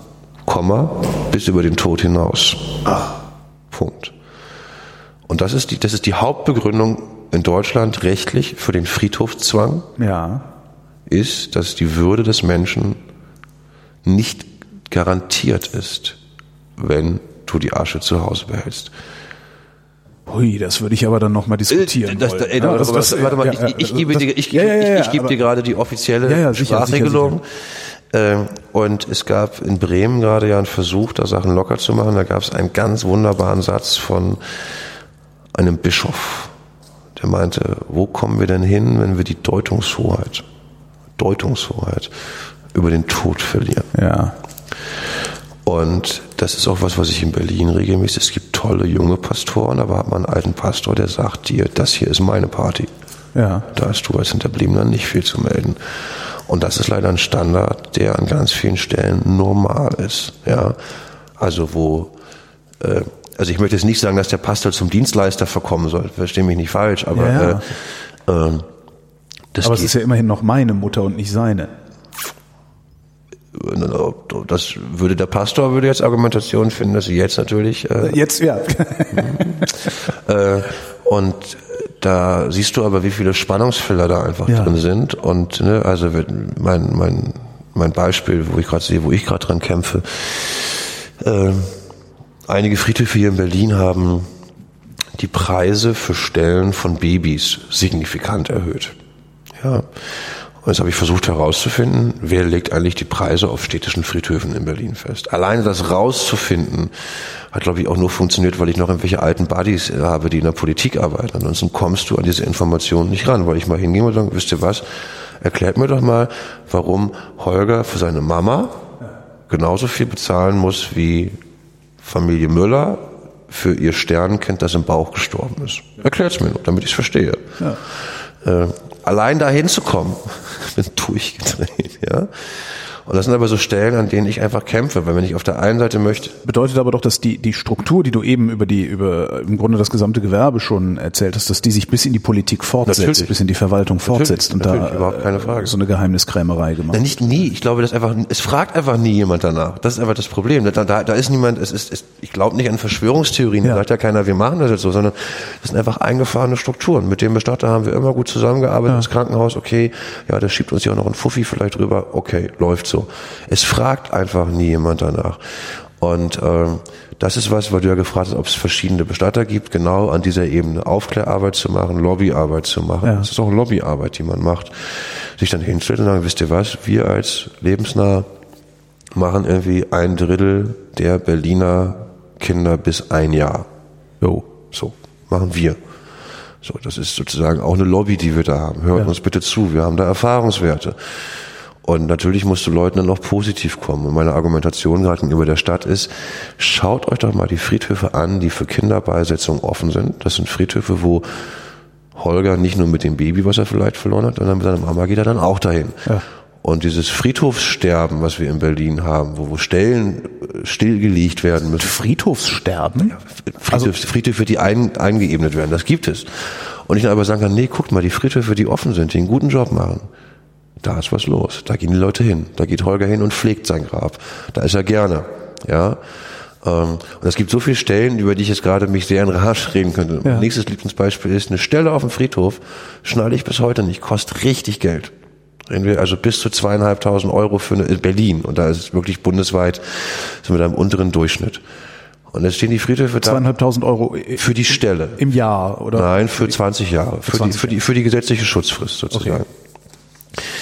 Und was ich nicht verstehe, ist, der Friedhof sitzt da und sagt zu mir, äh, Erik, wir würden gerne mehr schöne Stellen verkaufen, wir würden gerne schöne Anlagen haben. Und dann sage ich zum Friedhof, dann ja, mach doch folgendes. Dann sagt er zu Holger, wir machen daraus Jahresbeiträge.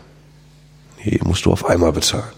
Weil natürlich sieht es anders aus, wenn du auf einmal Kosten von 10.000 Euro hast oder ich dir sage, du, die Stelle kostet dich im Jahr 200 Euro für Mama. Ja. Denkst du sofort anders Ja, und klar. wirst, glaube ich, völlig anders die Stellen aussuchen, als wenn ich dir sage, nee, hier musst du auf einmal zweieinhalb Scheine hinlegen. So, und das sind aber alles so kleine Schrauben, wo du immer denkst, liebe Freunde, ihr müsst ja nicht das Rad neu erfinden, aber macht doch mal eure Augen auf. Ihr könnt euch nicht darüber beschweren, dass die Totenkultur, die Abschiedskultur den Bach runtergeht, wenn ihr nicht Optionen gebt, sie zu verbessern. Ja, denn nur zu sagen, wir verkaufen jetzt ein paar bunte Särge und machen ein bisschen Tralala, ist nicht die Antwort. Das hat nichts mit Abschied zu tun. So, Mama kommt nicht wieder, nur weil du einen teuren oder schickeren Sarg kaufst. Tut mir leid, würde ich auch gerne hinbekommen, kann ich noch nicht. Ja. Ähm, und ähm, da gibt's wie gesagt, leider so viele Baustellen, an denen man permanent dreht und deswegen ich wahrscheinlich auch weiß, warum Fritz Roth irgendwann an einem Herzinfarkt gestorben ist. Äh, und deswegen aber wichtig ist, dass sich diese, sagen wir mal, etwas innovativer arbeitenden Bestatter untereinander einfach auch verstehen, dass man sich an solchen Stellen auch abstimmen kann. Weil Sachen, die wir machen, sind häufig fünf Jahre später Usus. Ja. Ja, Jetzt ist meine Mutter äh, auf dem Hof und wir haben ihr gerade die Socken angezogen. Was machen wir denn jetzt? Du hast ihr wahrscheinlich dieses wunderschöne gelbe Sommerkleid mitgebracht, was sie immer so mochte. Ja. Das ziehen wir ihr an und danach würde ich sie gemeinsam mit dir in den Sarg legen. Ich würde wahrscheinlich mich dann ein bisschen zurückziehen oder ich würde dich, würde dich mit einem halben Auge sehr doll beobachten, äh, dir ein Gefühl geben, wie viel Zeit du da noch brauchst für dich. Und vielleicht gehe ich dann auch raus und weil du nicht alleine warst, vielleicht war deine Freundin oder deine Frau mit dabei, habt ihr wahrscheinlich den Sarg alleine schon zugemacht. Passiert ganz häufig. Du kommst raus und du gehst raus und ich habe immer die Rückmeldung, dass du mir sagst, ich habe Schiss gehabt, herzukommen, aber es war gut. Da ist eine ganz große Angst, ne? Und das ist was, was du aus anderen Situationen kennst. Die Fantasie über das, was dich erwartet, Ja. Ja, ja. ist immer schlimmer als jede, Re- also als jede Realität. So schlimm kann deine Mutter gar nicht aussehen. Und häufig so dieser letzte körperliche Kontakt, der da ist. ne, Und aber einfach auch das gute Gewissen, also das, was wir so kritisieren woanders, dass das schlecht mit Verstorbenen. Wenn mich Freunde anrufen und fragen, äh, Erik, ich bin in München, guter Bestatter, sage ich, kenne ich keinen, aber in dem Moment, wo du sagst, du gehst hin, werden die mit deiner Mutter vernünftig umgehen. Jeder. Aber du musst. Du, du gehst hin. Also Na, zum Versto du, wenn, Beispiel, nochmal Abschiednahme machen. Ja. Nochmal zu gucken, nochmal den Verstorbenen sehen, Ja. dann wird mit dem vernünftig umgegangen. ach so, ja, klar. So, das ist, äh, Schmeißt du den nicht einfach nur in die Kiste und ja, hm? ja, und das ist was, das ist der einzige Tipp, den ich geben kann, wie du kontrollieren kannst, dass gut gearbeitet wird. Geh hin, schau hin. Äh, nur wenn du die Cojones hast, das auch zu machen, kannst du dir sicher sein. Hast du gerade gesagt, dass es in München eine Marktlücke für deine Art Bestattungen durchzuführen gibt? Ja, wir machen nächstes Jahr München auf. Nein, äh, München ist insofern spannend. München hat noch ein städtisches Bestattungsinstitut. Das gehört der Stadt selber. Aha. Und wenn man was auf sich hält, geht man dahin. Äh, Das gibt ein großes Nord-Süd-Gefälle, was den Innovationscharakter im Bestattungsbereich angeht. Wirklich so, wenn du äh, die Versorgungsdichte, was weiß ich, an Trauergruppen oder ähnlichem, ist in Bremen, Hamburg viel, viel besser als in München. Und Berlin ist da wirklich so in der Mitte. Du kannst sehen, dass das schon was ist, was sich äh, von Norden nach Süden ausbreitet. Was sind Trauergruppen? Ach so, was weiß ich, Trauergesprächsgruppen, Angebote in der Betreuung so, oder so äh, oder Also auch psychosoziale äh, kann auch kann auch selbst organisiert sein, Ja, ne, wo ähm, ähm, oder einfach was was was Kinderbetreuung, trauernde Kinderbetreuung so. Kann ich dir in Bremen drei Stück sagen, in München fällt mir eins ein. Und da siehst du wirklich, wie das hat auch was mit, glaube ich, mit einer protestantischen Geschichte zu tun. Das hat viel damit zu tun, dass ganz viel Veränderung aus England rüber geschwappt ist. Irgendwann in den 70ern kam diese Hospizbewegung auf. Aha. Und das war ja bis vor ein paar Jahren auch was relativ Neues. Und das ist wirklich, das hat sich von England in Wellen einfach ausgebreitet. Ne? Das musst du schon sagen. Ähm, und ganz erklären kann ich es mir trotzdem nicht. Das sind Ansätze, ne? Ja, aber ja. warum das so ist, weiß ich nicht. Das hat mit mit Mentalität zu tun. Vielleicht ist auch der Katholizismus ja da einfach Sachen, die da existieren, feststehende Rituale, die zum Teil ja auch gut sind. Und vielleicht wird da auch weniger dran gerüttelt. Ja. Kann ich dir manchmal gar nicht so sagen. Zumindest, äh, ja, es wird wahrscheinlich genauso sehr dran gerüttelt, aber die sind halt ein bisschen widerstandsfähiger. Äh, Ja. ja. So, der Sarg ist zu. Ja, der Sack ist zu, dann würde ich, Mama war auf einem Wagen, weil wir sie, ne? und dann würden wir sie zusammen in die Kühlung rüberschieben, weil da Ja. müsste sie bleiben. Ja. Und in vielen Fällen kommst du dann am nächsten Tag nochmal wieder, weil du nochmal, weil du das Gefühl hast, vielleicht musst du sie nochmal anschreien. Ja. Das, Gibt's. das passiert? Ja, Das, ja. Du hast dann nochmal Wut. dass immer einer den Sarg aufreißt und Arschloch reinbrüllt oder was? Du, du machst das gerade witzig. Ja. Ja, so Situationen hatten wir. Also wo wirklich, wo auch, oder wo eher Sachen nochmal ausgesprochen wurden. Ne? Ja. So, so, so, ich hab dir nie verziehen, dass du. Aber das ist doch viel zu spät eigentlich. Natürlich ist es zu spät. Aber irgendwann, also wenn, natürlich hätte Ja, das, das, ja. ja. Ähm, und ähm, vielleicht reden wir nachher noch kurz über den Podcast, aber das zum Beispiel ist ein Thema, was da in dem Podcast über den Tod immer wieder kommt, Ja. dass mir alle, die da bis jetzt zu Gast waren, sagten, das war so wichtig, weil wir haben, wir sind im Reinen miteinander gewesen. Das klingt so esoterisch, wenn ich das sage, ne? aber ähm, äh, Henning Wieland, äh, also mal in H-Blocks mal, H-Blocks, ges- so, mal gesungen oder bei, bei The Voice Kids, ganz tolles Gespräch mit denen im Podcast gehabt, wo der wirklich eigentlich, der hat so seine Mutter mit in den Tod auch begleitet. Und aber wie der beschrieben hat, dass er meinte, ey, eigentlich laufe ich weg vor sowas, aber ich bin dahin gegangen. Ja. Ich habe mich da durchgebissen und das war so wichtig, um genau die Situation nicht zu haben. Er meinte, wir haben immer Reibung gehabt, aber immer viel auch Knirsch. Wir haben miteinander Frieden gemacht. Ich krieg gar, ich krieg gar, Wer hat's denn- kannst du dir sagen, dass ich Gänsehaut Ja, bekomme? beim- tatsächlich. Weil mich das Wer, so, wer, wer hat's denn eigentlich leichter beim Abschied nehmen? Die, die vorher Reibung hatten oder die, die es vorher, die, die, die, die es innig, ein innigeres Verhältnis hatten? Lässt sich da, Das kann ich, das kann ich nicht, nicht bewerten. Was ich sehe, ist, dass die, die den Prozess gesehen und angenommen haben, auch Prozess im Sinne von den letzten Atemzug die wissen, erlebt also haben. einfach zu wissen, da stirbt jetzt Ja, jemand und ja, nicht weg, ja. also, oder anders, ich sag's anders, der engste Kreis, für den ist dieser Schritt häufig folgerichtiger. Für den, ne, also wenn du mal gesehen hast, wie sich jemand unter einer Krebserkrankung körperlich auch verändert, dann ist dir irgendwann klar, der stirbt jetzt.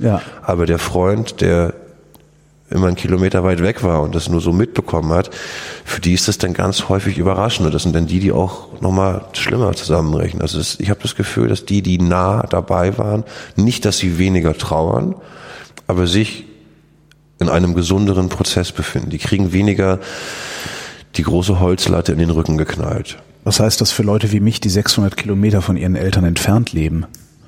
Schwierig. Ja. Also wenn dich morgen früh dein Papa anruft, dann ist das, Ja. es, es gibt keine Vorgeschichte. Ja. Ja, dann haut dich.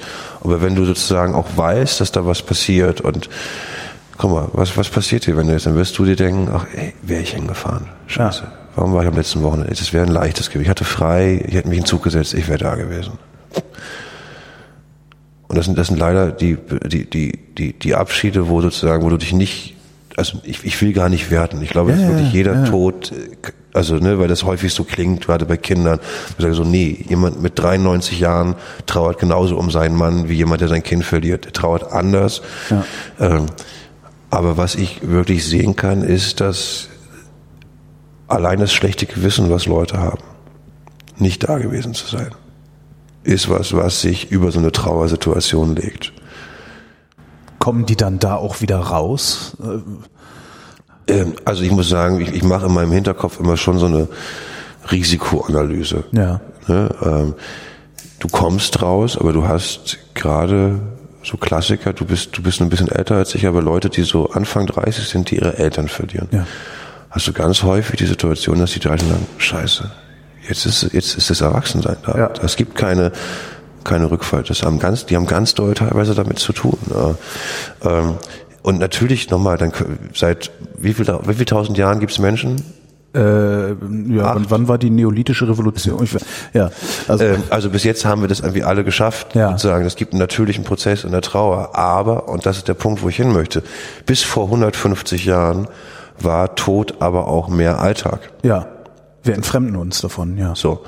Und dementsprechend ist auch Trauer umso schwieriger, weil es, ne, du, du, du weißt nicht, dass Sachen passieren. Äh, und du hast vorhin gesagt, sterben tun ganz lange die anderen. Ja, solange man, solange man lebt, sterben immer die anderen. Ja. Äh, und das ist aber was, äh, Und man selbst ist unsterblich. Also das ist ja auch, also die eigene Vergänglichkeit, die wird Nein, ja nein, auch. stopp, stopp. Bis, bis ich, also ne, ich als starker Raucher, Ja. bis ich Krebs bekomme, haben die was erfunden. Das weiß ich. Ja, sicher.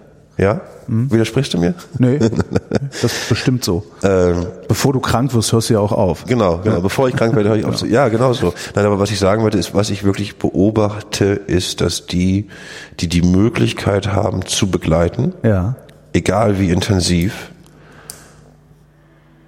einen besseren Trauerverlauf haben. Das heißt nicht, dass es kürzer ist, das heißt nicht, dass es einfacher ist, aber ich habe das Gefühl, oder das beobachte ich häufig, dass die Schritte schon getan haben, dass für die Sachen, die, die haben die Chance, sich mit ihrer Trauer zu beschäftigen. Du sitzt nicht erstmal da und hast schlechtes Gewissen, dass du nicht da warst, sondern für die ist klar, okay, jetzt geht es auch darum, dass ich mich um mich kümmere. ja. Ja. Und Das heißt, wenn wir das, wenn wir das konkretisieren würden, äh, äh, angenommen, ähm, eine meiner Eltern äh, wird jetzt krank, Ja. äh, sieh zu, dass du so viel Zeit wie möglich da unten in Köln verbringst äh, und komm nur noch zum Arbeiten kurz zurück nach Berlin. Da- Das, wenn, wenn man, Wäre so eine- ich so eine- weiß, so dass die eine- Realitäten häufig nicht möglich sind, muss man sagen. Naja, es, witzigerweise wäre es das bei mir ja. Ne? Also Ja. ich, ich habe zwei Wochen im Monat, in denen ich tatsächlich anwesend sein muss, um zu arbeiten. Aber ich, aber ich Zeit gebe bin ich geb dir ein Beispiel. Äh, äh, mein Opa ist im letzten Jahr verstorben. Jo. Ja. Und ich, ich liebe meine Großmutter, dominante Frau, tolle Frau, 79, körperlich fit, geistig fit. Ähm, das wird sie so nicht unterschreiben, aber da ist sowas wie eine Altersdepression. Ja. Du merkst einfach, da ist nichts mehr los, da passiert nichts mehr. Und wenn ich aber da bin oder wenn jemand da ist, merkst du, dann blüht die Dame auf. So, dann, was weiß ich, wenn ich mit meinem Hund zu Besuch bin, hat sie drei Wochen lang von dem Hund zu erzählen. Und natürlich meckert sie, sagt, sie kommt alle so selten. Meine Oma ist in Rostock. Jetzt haben wir die Sache aber umgedreht. Ich gesagt, weißt du was, Oma? Ich suche mir eine andere Wohnung mit einem Gästezimmer. Ja. Du bist fit. Setz dich in den Zug, ich hole dich am Bahnhof ab. Kommst du einmal im Monat für eine Woche her. Du bist noch fit. Ja, also es ist, das ist, das geht in beide Richtungen. Ja, nicht, nicht nur ja. du hast eine Verpflichtung, Ja. aber äh, ich hätte zum Beispiel, das, so kenn- weit kenne ich mich, ich hätte nicht mit dem schlechten Gewissen leben können, nicht mal das Angebot gemacht zu haben. Ja. Und deswegen, äh, äh, es wird jetzt irgendwann der Podcast mit Clemens Schick rauskommen. Und der hat seine Mutter nach Berlin geholt. Der ist, der ist jemand, der als Schauspieler extrem viel unterwegs hat. Das war total wichtig, mich da zu kümmern. Und wie du nachher eine Antwort für dich findest, ob du jetzt sagst, Holger, Klein, ich hole meine Eltern nach Berlin, ich Ja. suche Papa hier eine Einzimmerwohnung, weil eventuell ist er auch allein, wenn meine Mutter verstirbt und wir bringen Mama hier in ein Pflegeheim. Ja.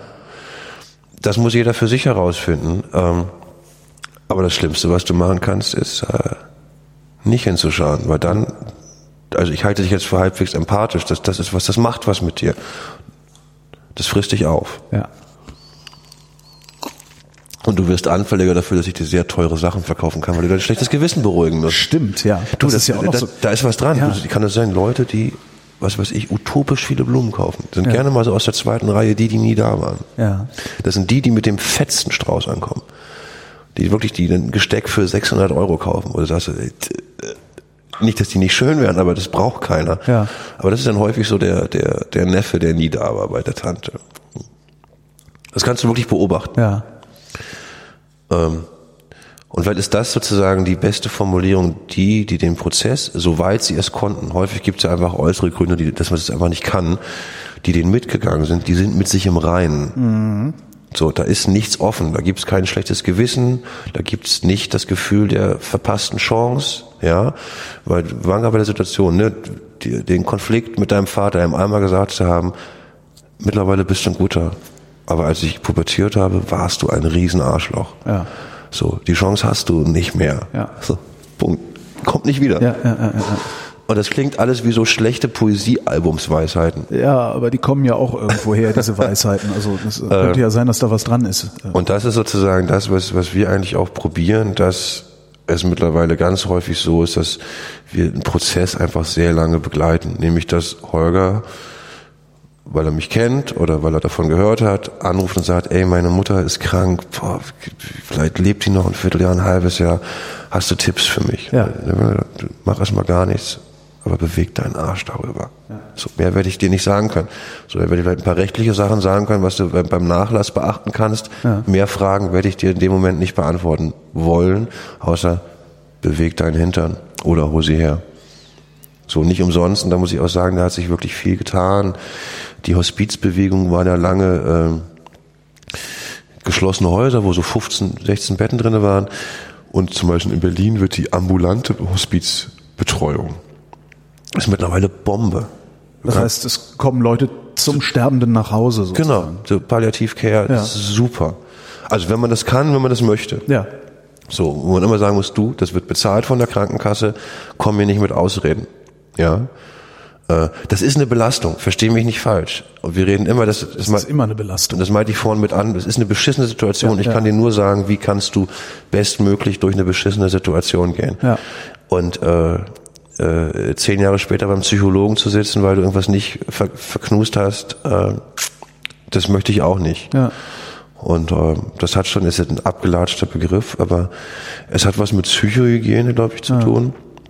Und es gibt, was das kommt von dem Kinderpsychologen, den ich vorhin erwähnt habe, es gibt eine Trauerkompetenz.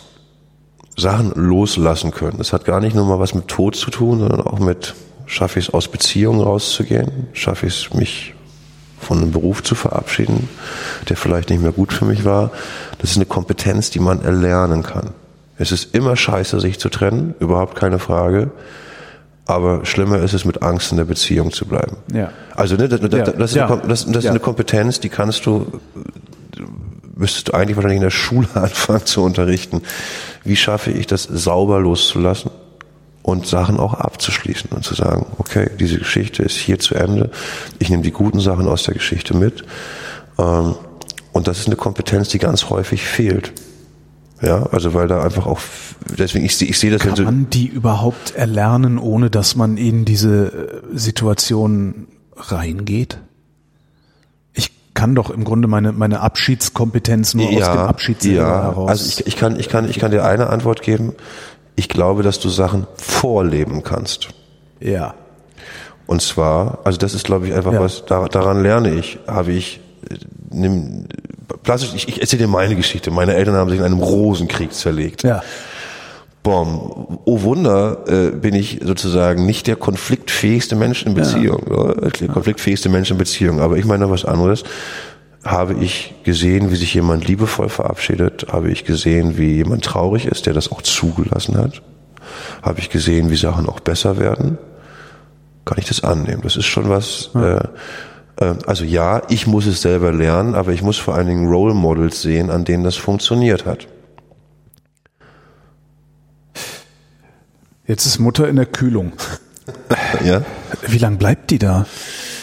Äh, je nach Bundesland, du bist in Köln, in Köln musst du dich leider beeilen, da musst du innerhalb von sieben Tagen äh, alles durchhaben. Also die gesamte Bestattung unter ja, die Erde bringen ja. oder verbrennen oder? In Berlin gibt es nicht so richtig Fristen, worüber ich sehr froh bin. Also ja. es gibt, irgendwann wird schon jemand kommen.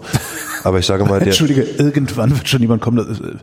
Es gibt Urnen, die stehen seit einem Jahr irgendwo rum und sind nicht beigesetzt. Also, okay, weil einfach, tatsächlich so. Weil, weil okay. einfach die Ämter zu langsam sind. Ja. Äh, aber wenn jetzt ein Verstorbener im Krankenhaus liegt und sich niemand kümmert, wird das Ordnungsamt sich kümmern. Aber ich sage mal, solange das Ordnungsamt ist die offizielle Bestattungs Genau. Einrichtung. Wenn niemand da ist, ist Ja. das Ordnungsamt, die dann in der äh, Verpflichtung, wenn du das Gesundheitsamt, weiß ich, das Gesundheitsamt, was hab ich so? Oh, Gesundheitsamt weiß ich gerade, ich weiß das gerade nicht. Also Ordnungsamt. Das Amt? Es, nee, es, sind, es sind ordnungsamtliche Bestattungen, so rum, So. die dann stattfinden.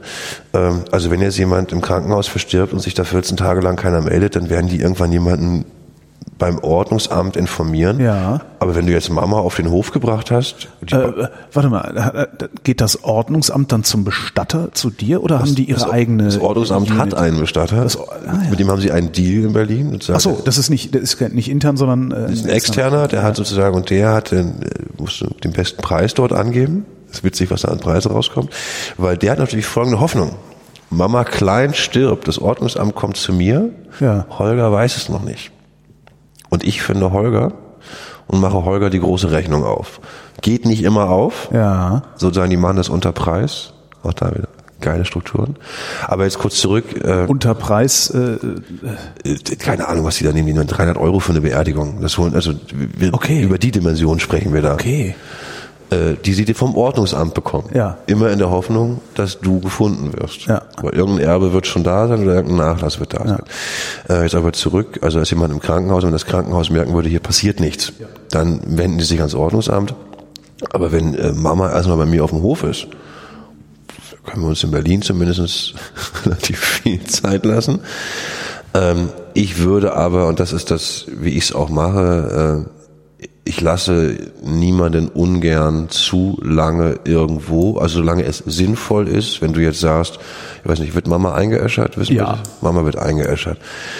Dann würde ich wahrscheinlich zwei, drei Tage, nachdem du beim Einkleiden warst und wir du vielleicht noch mal zu Besuch warst mit den Kindern, die im Umfeld waren, würde ich sagen, du Holger, ich würde sie jetzt ins Krematorium fahren wollen und würde dir sagen, du hast noch mal zwei, drei Tage Zeit, weil im Krematorium noch mal ein Amtsarzt schaut, ob sozusagen die Todesursache auch die ist, die auf dem Leichenschauschein steht, weil vielleicht war Klar, danach kannst du ja nicht mehr, äh, ja. ähm, und würde dann anbieten, dass du den Prozess auch dort wieder begleitest. Ja. Und dass du auch, wenn du möchtest, dabei bist, wenn der Sarg ins Feuer fährt. Ähm, weil das so ein bisschen ja auch der Moment ist, wo der Körper sich auflöst. Ja. Ähm, man sieht leider viel zu wenig und ich glaube, wenn ich irgendwann ganz, ganz, ganz reich bin oder im Lotto gewinne, hätte ich gerne so ein ganz altes Krematorium. In Berlin ist das Krematorium Wedding. Vielleicht kaufe ich das dann und reanimiere das. Rechtlich kriegen wir das sowieso nicht hin, aber ich hätte gerne so ein Krematorium, wo man sich Zeit lässt, wo du das Gefühl hast, es ist ein richtiger Ofen, das ist kein Industrieofen, sondern wo das so ein bisschen fassbarer ist oder so. Ist das denn, ist das denn so ein Fließbandbetrieb, so ein Krematorium? Weil ich meine, hier leben fast vier Millionen Leute. Wie viel sterben denn hier eigentlich jeden Tag? Ich komme auf andere reden. Ich glaube, es sterben im Jahr 30.000. Ja. roundabout, dass wir uns das runterrechnen. Also es schwankt immer ein bisschen. Ähm, und wir haben ja, also die Krematorien in Berlin sind auf jeden Fall nicht ausgelastet. Okay. Die haben sie etwas zu groß geplant, was aber auch daran liegt, dass die ganz großen Bestatter zum Teil schlichtweg äh, in Tschechien kremieren lassen, weil es da billiger ist. Ähm, ich gehe nicht in die ganz großen städtischen Krematorien. Das hat irgendwie eher politische Gründe, weil die für die ganz großen Preise machen, die unter Grenzkosten sind und ich im Zweifel die großen damit querfinanziere. Ja. Und das zweite Problem, was ich habe, ist, wir arbeiten mit einem Krematorium, das ist in Henningsdorf und eins in Elbe-Elster, sind beide vor der Stadt. Dort weiß ich zu jedem Zeitpunkt, den Holger dahin fährt, sieht deine Mama vernünftig aus. So nachdem, also weil der Arzt entkleidet sie ja im Zweifel nochmal, das sind einfach kleine Familienbetriebe und das ist was, wo ich schon, das habe ich gemerkt, ich arbeite nur mit Familienbetrieben zusammen. So, weil einfach, die haben einen anderen Arbeitsethos, die gehen anders ran, weil die einfach wissen, wenn hier einmal was passiert, haben wir ein Problem. Ja. Ja, das sind keine anonymisierten, an, anonymisierten, an, anonymen Angestellten, sondern das sind einfach Menschen, die sagen, das hier ist mein Leben, dieses Ding zu betreiben. Und das Es ist billiger, den Sarg nach Tschechien zu fahren, Ja. da kremieren zu lassen, die Urne wieder zurückzuschaffen, als es hier vor Ort zu machen. wenn der Transporter groß genug ist, auf jeden Fall. Okay, ja. Du, du, du, du, du, du, Ich- du, siehst- du siehst gerade, den du- Leichenwagen Du, du, vor siehst, der du Tür siehst den kleinen Volvo und Ja, du siehst genau. Erik, der drei Stunden nach Polen braucht. Aber jetzt Ja. stell dir vor, das ist der 18-Tonner, auf den ich, keine Ahnung, 64 sehr, ich weiß nicht, wie viel darauf passen. Ja. So, dann macht das irgendwann plötzlich Sinn. Ja.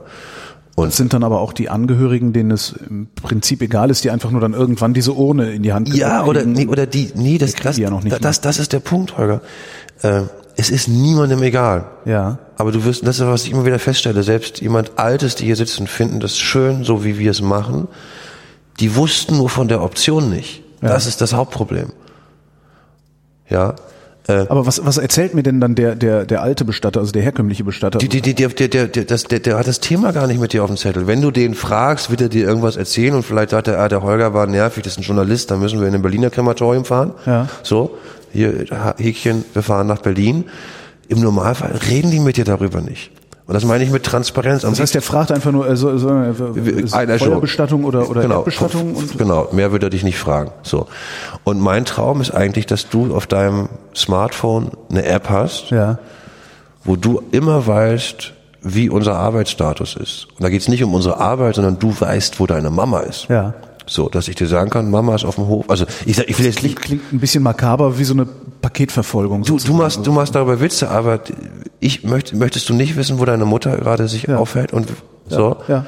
Äh, das, das klingt total banal, aber einfach zu sagen, oder was weiß ich, du kriegst automatisiert von mir in unserem Arbeitsprozess immer eine SMS, wenn was, ich telefoniere jetzt mit dir meistens, aber ich stell mal vor, auf einmal sind das mehr Leute, die hier zu uns kommen. Irgendwann möchte ich, dass du, was weiß ich, automatisch eine E-Mail bekommst. Lieber Holger, wir sind heute Morgen mit deiner Mutter ins Krematorium gefahren. Wenn du noch Fragen hast, ruf an. Also einfach in Informationen nicht pullen zu müssen, sondern sie gepusht zu bekommen. Oder? Hab ich Ja. Genau. Ich pushe dir Ich hätte gedacht, dass das normal wäre, Nein. dass ich, äh, Es klingt so, ist es nicht. ich hätte wirklich gedacht, dass das normal ist, also weil es ist immerhin eine Dienstleistung, die ich auch teuer bezahle letztlich. Du wirst in einem, und das ist immer das zweite Problem an den Berliner Krematorien, du wirst die Urne nicht ausgehändigt bekommen und ich möchte die Urne zwischendurch bei mir haben. Du wirst die Urne, die, also wenn ich jetzt äh, deine Mutter in ein Berliner Krematorium bringe, sehe ich die Urne, selbst ich als Bestatter, erst wieder auf dem Friedhof. Und alleine diese Versandgeschichten mit der Post will ich alles nicht. Und das Schöne in den Brandenburger Krematorien, Die Urnen werden mit der Post versandt. ja, So, aha. das wird mit DHL versandt. Oder mit einem Die Würde des Menschen Ja, ist ey, der äh, beste Grund dafür, dass ich die auf den Friedhof bringen muss und dann werden sie mit Das, DHL. das, war, das war, das war meine, meine Antwort an diesen Bischof war auch irgendwie so, er möchte doch bitte mal ähm, in die in die Berliner Gerichtsmedizin oder in eine Ja. große Pathologie gehen und mir da nochmal das Gleiche erzählen. Äh, da geht's auch um Geld dabei, ne? Ja, sind, äh, aber jetzt zurück äh, und die Krematorien, wo wir hingehen, da kriegen wir die Uhren aus, also wir als Bestatter zumindestens die Uhren ausgehändigt ja.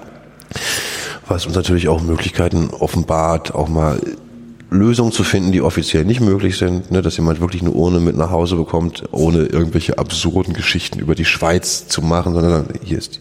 Absurde Geschichten über die Schweiz. Du kannst für viel Geld deine Mama in die Schweiz bringen, danach darfst du offiziell die Urne behalten. Stimmt auch nicht, weil in dem Moment, wo du wieder über die Grenze trittst, müsstest du sie beisetzen lassen. So, äh, aber das, Aber das, das ist der Schweiz, egal. also die Ausfuhr ist der Schweiz egal. Die- die Ausfuhr die ist der- Einfuhr musst du verschweigen. Genau, und das ist so, ähm, Ja. und, und, aber alleine zu sagen, nee, ich, Erik, fahre deine Mama, ich bin deine Vertrauensperson. Ja. Ja, auch als Urne. Ich bringe die mit. Ja. Ich weiß, wo die Urne ist bei uns jetzt auf dem Hof. Das ist eine ganz häufige Frage, wann ist denn die Urne wieder da? So, so, so, so spinne das vielleicht in entspannten Zeiten klingt. In einer Trauersituation möchtest du das wissen. Ja. Ja, und dann möchte klar, okay, die ist jetzt da. Ähm, und das ist was, da kann dir äh, die ganzen Schilder seriös, bla, äh, an Bestattern sehe, kriegst kotzen. Davon gehe ich aus. Ja. Das ist Basis. So, ja. Ja. Wenn mir äh, äh, Holger einen Podcast verkauft, gehe ich davon aus, dass Holger Deutsch sprechen kann. Ja. Super. Ja, ja, Sicher, ja, sicher. Also das ist, ja, Hier sprechen, hier hier kriegen Sie deutsche Podcasts. genau. Äh, Also deswegen, es ist, es ist absurd. Ähm, und ich habe aber an einigen Stellen auch echt einfach auf, ich, ich schaue wenig auf andere, deswegen kann ich immer wenig über andere Kollegen sagen, sondern ich kriege leider immer nur so die Auswirkungen mit, sondern versuche eher darauf zu schauen, was machen wir hier und wie versuchen wir Sachen zu verbessern und auch nicht, also selbst wir würden ja wahrscheinlich Gefahr laufen, in eine Betriebsblindheit zu geraten und immer wieder zu gucken, wo schlafen wir gerade vielleicht ein bisschen. Ja. So, jetzt wird die Urne dann auf dem Friedhof irgendwie in, in, in so ein Schränkchen gestellt, weißt du, oder werden die in den Boden die, die, die, vergraben? kommt, die kommt zu mir erstmal, aber das ist Ja. noch ein wichtiger Schritt, den du gerade vergessen hast. Wahrscheinlich haben wir zwischendurch irgendwie beide mal zwei, drei Spaziergänge über Friedhöfe gemacht, Ja. um einen Friedhof zu sehen, wo du sagst, ey, hier habe ich ein gutes Bauchgefühl, das möchte ich. Ähm, wahrscheinlich haben wir uns zusammen mal die Kapelle in Ruhe angeschaut, um so ein Bild für die Trauerfeier zu bekommen. Gibt es einen Termin für die Trauerfeier. Und dann würden wir wahrscheinlich in ein, zwei Gesprächen die Trauerfeier vorbereiten, was da inhaltlich passieren soll. Und dann kommt der Tag der Trauerfeier, dann fahre ich mit einem vollgepackten Auto, äh, weil du ganz viele Ideen hattest, weil du die komplette Kirche in, mit den Lieblingsbüchern deiner Mutter dekorieren wolltest. Sowas passiert. Finde ich sogar schön. Finde Ja. ich, finde ich schöner als Ich Blumen, kenne nur diese Trauerfeiern, äh, drei Kränze, äh, ja, die dann, die danach weggeschmissen werden. Ja, genau. So, und dann sage ich lieber, wisst ihr was, äh, was, was habe ich gerade gehabt? Wir wollten einen, einen, einen, einen Professor für, für persische Sprachen. Da haben wir ganz viel mit Baumwolle gearbeitet. So, die vergeht Ja. nicht. Ja. Und wir haben die Bücher, die er geschrieben hat und an denen er mitgewirkt hat, die er geliebt hat, waren als Dekoration aufgebaut. So. Und dann lief ein wirklich toller Film, muss ich sagen, weil die auch tolles Material gehabt haben. Äh, eine Trauerfeier kann immer nur so gut sein, wie die Menschen, die vor mir sitzen und was machen. Ne? Wenn da jemand sitzt und ich die frage, was kannst du mit deiner Mutter sagen und du sagst, die hat immer gerne gekocht. Ja. So, dann sind auch mir irgendwann die Hände gebunden. ja.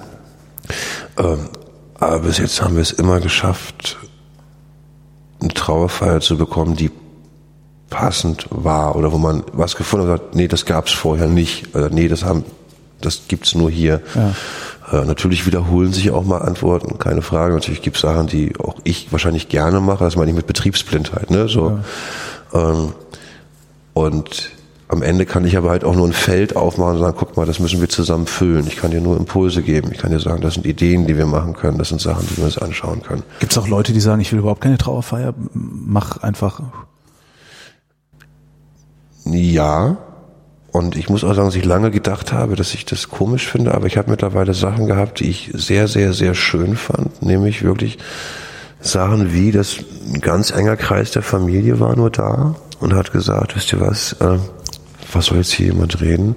Ja. Die haben wirklich 30 Minuten lang ganz tolle Musik gehört. Du hast in den Augen von den Leuten gesehen, dass das gerade für die die Abschiedssituation ist. Und ich dachte erst, es ist zu wenig. Ne? Ja. Aber ich habe wirklich gesehen, nee, das war, die haben, die waren so intensiv da. Das hätte keine Rede, kein Gimmick der Welt.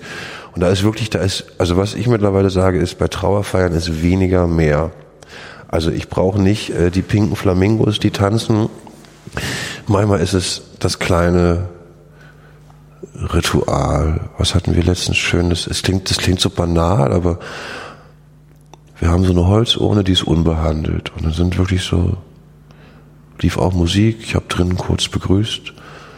Und dann sind alle ganz langsam zur Urne und haben mit so einem Stempelkissen, haben sie sich einmal bei ihrer Mama, Oma, Tante verewigt auf der Urne und danach haben wir die Urne Also beigesetzt. Daumenabdruck. Daumenabdruck. So Oma geht mit dem Abdruck derer, für deren Leben sie verantwortlich ist. Und manchmal dachte ich, ist das zu wenig, was wir gemacht haben. Aber die sind da alle, die sind alle da raus. Und Und, und, diese Idee, das so zu machen, die entwickelst du dann wirklich im Gespräch mit den. ich, ja, man kriegt ein Gefühl dafür. Wenn jemand sagt, du, wir wollen weniger und es ist aber irgendwas Warmes muss man doch machen, dann findet man eine Antwort. Ja. Oder was haben wir letztes Jahr? Das war, also gerade mit den Fingerabdrücken kann man leider viel machen. Hat sich ein Mann suizidiert, umgebracht, äh, der einen Sohn hat, der zu jung war, um das zu verstehen. Und dann haben wir seinen Daumenabdruck in ganz groß auf so ein A0-Plakat aufziehen lassen und haben die 200 Leute, die auf der Trauerfeier waren, sich alle darauf verewigen lassen. Zum einen haben alle das danach als Reprint bekommen. Und für mich aber das Wichtigste war, das ist was für den Sohn. Ja. So, ne, dass der sozusagen, ah, den Daumen, ne, dass einfach wie viele Menschen seinen Papa geliebt haben, dass der was das physisch sehen kann. Ja. Ja, und als ich der Mama die Idee erzählt habe, hat die angefangen zu weinen. Und das ist was ganz Einfaches. Da ist, ist, da Ja, es ist, es ist ist, jetzt nicht so, dass du denkst, oh geil. Also weißt du, dieses, der Print hat 29 Euro gekostet Ja. und die Stempelfarbe 2,99. Ja. Punkt. Also da brauchte ich, da, da mussten keine großen Blumen sein. Das war wirklich reduziert. Wo findet sowas dann statt? In Kirchen oder in Äh, das mit dem, da haben wir es draußen, weil es Spezielle draußen warm wird, aber im Zweifel hast du auf den Friedhöfen ja zumeist Kapellen. Stimmt, ja. So. Ähm, oder wir haben auf dem Hof bei uns eine Feier. Es gibt auch Feierhallen, separate. Ähm, du kannst in Kirchen teilweise gehen, wenn du in der Gemeinde warst oder hast einen guten Draht. Ähm, aber der Ort ist manchmal gar nicht die, es ist, der Ort ist, der ist teilweise egal. Es geht einfach, es geht auch um das Zusammenkommen. Es geht auch um ein, ich bin nicht der Einzige, der traurig ist. ja. Ja. so Sachen wie äh, Seebestattung mit der Rakete in die Erdumlaufbahn schießen, äh, äh, äh, Diamant draus pressen, passiert sowas eigentlich oder ist das was, was äh, Es passiert leider, weil da einfach viel Hokuspokus bei ist. Also bei der Seebestattung nicht, muss ich einfach sagen. Das darf man auch einfach so? Ich darf einfach die Urne nehmen und die im Rhein ausschütten. das würde ich Nein, zum Beispiel nein. mit meinem Vater machen Ja, wollen. das würden wir beide wahrscheinlich dann nachts heimlich machen, aber Ja. offiziell, weiß ich, im Rhein, glaube ich, gibt es keine Stellen. Das sind ja Urnen, die sich auflösen im Wasser. Und es gibt meistens im Meer dann Stellen, wo man das, also es gibt spezielle Stellen im Meer, wo das passieren darf.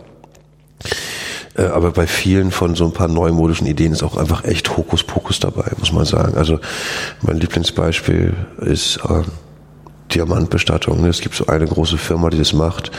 Ich habe dabei versucht, die mal zu Also die, die Asche äh, dann die, unter Te- hohem die, die, die einen Teil der Asche unter Hilfenahme von Alchemie zu einem Diamanten presst. Ich meine, so kann man dabei mal zuschauen. Kann man dabei durch die Kulissen. Darfst du nicht? Kommst nicht rein.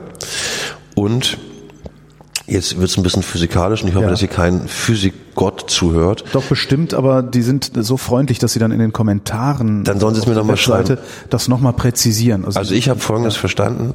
Um einen Diamanten zu pressen, brauchst du amorphen Kohlenstoff. Vielleicht kann mir jemand erklären, was amorpher Kohlenstoff ist. Bei den Temperaturen, mit denen wir Verstorbene verbrennen, entsteht aber gar kein amorpher Kohlenstoff. Ähm, bei was, bei was für Temperaturen verbrennen? die? 650 Grad und so. Das ist die erste Brennstufe, die zweite ist so 850 Grad. Äh, Und zum Teil ist es ja auch nur ein gewisser, es ist ja nicht der, die, ist ja nicht der Mensch, der zum Diamant wird, das ist dann so ein bisschen Asche, die sie sich rausnehmen. Und dann muss ich sagen, wenn jemand mit den Wünschen herkommt, äh, versuche ich immer zu verstehen, um was geht's dir da im Prinzip? Okay, du möchtest den Menschen bei dir haben, dann lass uns doch vielleicht ein bisschen Asche nehmen. Wir haben ein Amulett. Also gerade, du, du hast gerade äh, gesagt, oder was wolltest sagen, ähm, dieser Diamant, den du dann kriegst, ist vermutlich nicht aus der Asche des Verstorbenen.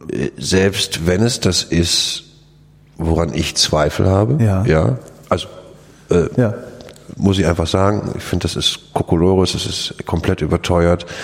Frage ich ja eher, um was geht's dir? Selbst, also ne, für, die, für das Geld, was du dafür bezahlst, kannst du dir beim Goldschmied wahrscheinlich selber einen Ring anfertigen lassen, wo du dir ein bisschen Asche drin abfüllen lässt. Im Ring, um also kostet, kostet 500 Euro. Ja. Diamanten kosten Vielfaches davon.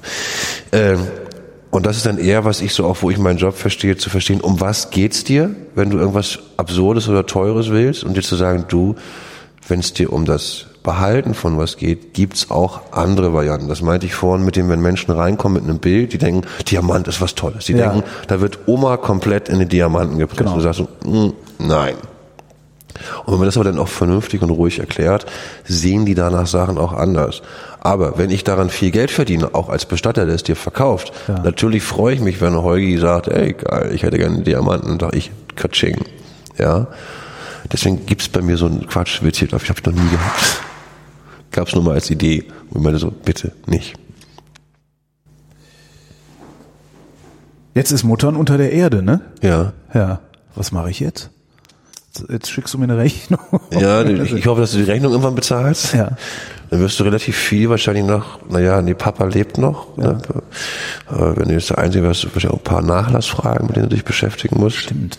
Was sind denn da so? Also wo, wo, wo Klassiker ist äh, eigentlich, dass äh, Mama und Papa haben wahrscheinlich ein sogenanntes Berliner Testament, in dem sie sagen, Klein Holgi kriegt nichts, solange wir beide leben. das kann gut sein, ja. Also ich will hoffen, dass das so ist. Ja, also das ist, das ist häufig die Regelung. Das, Ja. Da hast du nicht so viel mit zu tun. Im Normalfall müsstest du dann irgendwann einen Erbschein beantragen oder ein Testament eröffnen lassen. Das muss ich machen. Das passiert nicht Das automatisch. passiert nicht automatisch. Das passiert nicht automatisch. Da musst du dich drum kümmern. Ähm, Ist das Amtsgericht oder wo? genau, das ist Nachlassgericht beim Amtsgericht. Das sind, ähm, Und bei einer Urnenbeisetzung, ich weiß ja noch nicht, was wir für einen Friedhof gefunden haben. Vielleicht haben wir, würden wir uns jetzt irgendwann mal gucken, dass ich dich vielleicht an einen guten Steinmetz vermittle oder gemeinsam mit dir eine schöne Idee entwickle, die man selber machen kann, weil man da auch viel auf, also man braucht auch nicht immer einen Steinmetz. Das muss, also das ist, weiß, ich weiß, nicht, wie es Mama finanziell gegangen ist.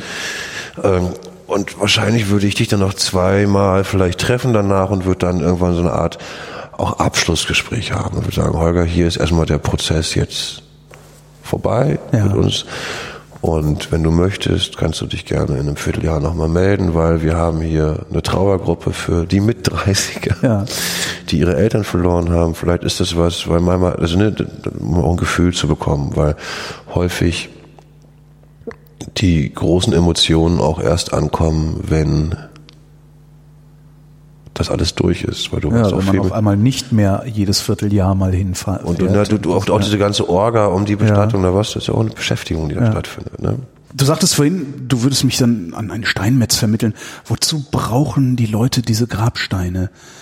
Also oder wozu? Also ich, ne, mhm. ich, bin damit noch nicht konfrontiert. Meine Eltern leben beide noch, äh, sind topfit. Äh, ich frage mich die ganze Zeit, wozu soll ich überhaupt auf einen Friedhof? Wozu soll ich überhaupt einen Stein dahinstellen? Das, Ey, das ist eine Frage, das ist ein Konzept, das ich nicht begreife. Mit Friedhöfen schlage ich mich ja sozusagen als als Ort des Hingehens regelmäßig rum, aber Während ich ganz häufig denke, dass das wirklich künstlich aufgeladene oder emotional künstlich aufgeladene Orte sind, ähm, muss ich sagen, dass ich sehr, sehr häufig auch junge Menschen sehe, die augenscheinlich wirklich diesen Ort für sich brauchen, um dahin zu gehen, für die das total wichtig ist.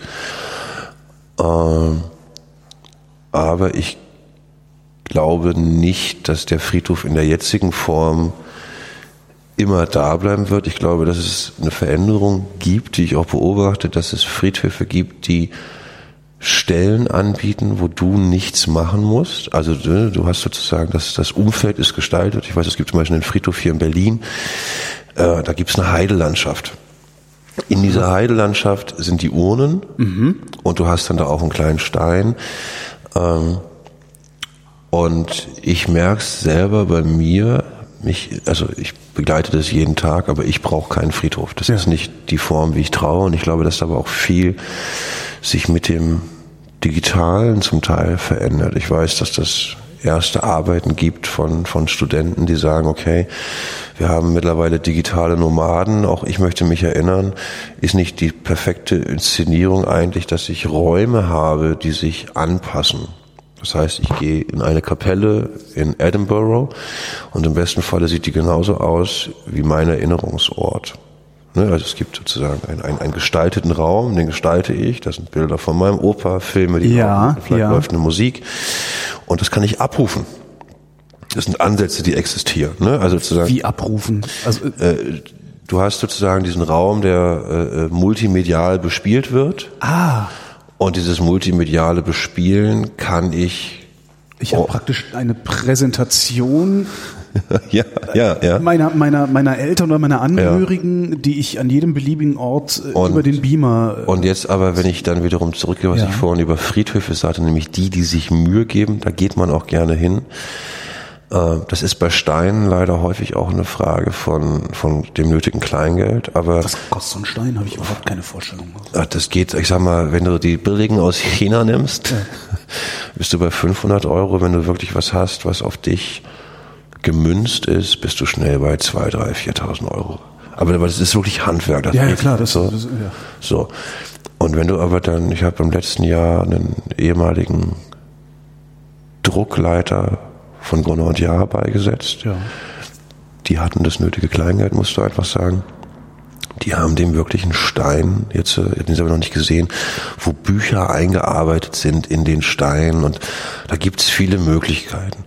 Ähm, aber macht man diese Steine denn für sich oder macht man die für die anderen? Das war, äh, ich ehrlich, ich habe auf vieles Antworten, da bin ich manchmal auch nicht ganz schlüssig, muss ich sagen. Ich sehe natürlich häufig ältere Menschen, die auf Friedhöfe laufen, weil sie auch keine anderen Bezugsgeschichten teilweise mehr haben. Ja.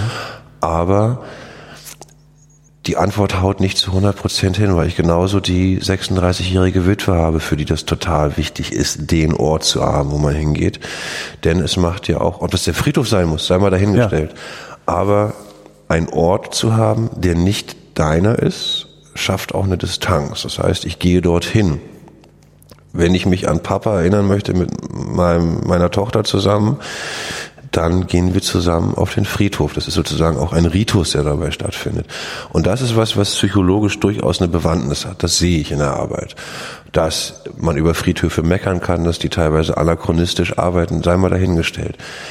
Äh, ich glaube, dass man sich trotzdem Orte schaffen muss. Ob der Ort nachher der Ort ist, wo du deine Mama in den Rhein mit mir wirfst und wir wissen, das hier ist die Bank, wo das war. Ja. Ja. Oder ob das ein Friedhof ist, das sei dahingestellt. Aber ich glaube, diesen Ort, das hilft. Ich hatte letztes Jahr einen, das kann ich auch erzählen, weil ich ihn sehr gut kenne und mag, einen Witwer, der wirklich auch so Orte abläuft. Ne, der Fried, die Seebestattung gemacht und für ja. den ist eher wichtig, so an Orte zu gehen, wo er gemeinsam mit ihr war. Ja.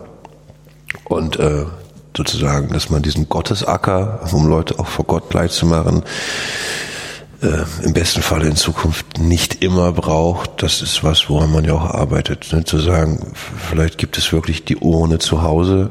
Äh, es gibt ja auch schon äh, diese Friedwald, ist ja auch sowas, ist da ist halt nur noch ein Baum. Ja, irgendwie die da musst, du, da, musst, da musst du vorsichtig sein. Friedwald ist ja keine Bestattungsform, sondern das ist eine Firma, die heißt so.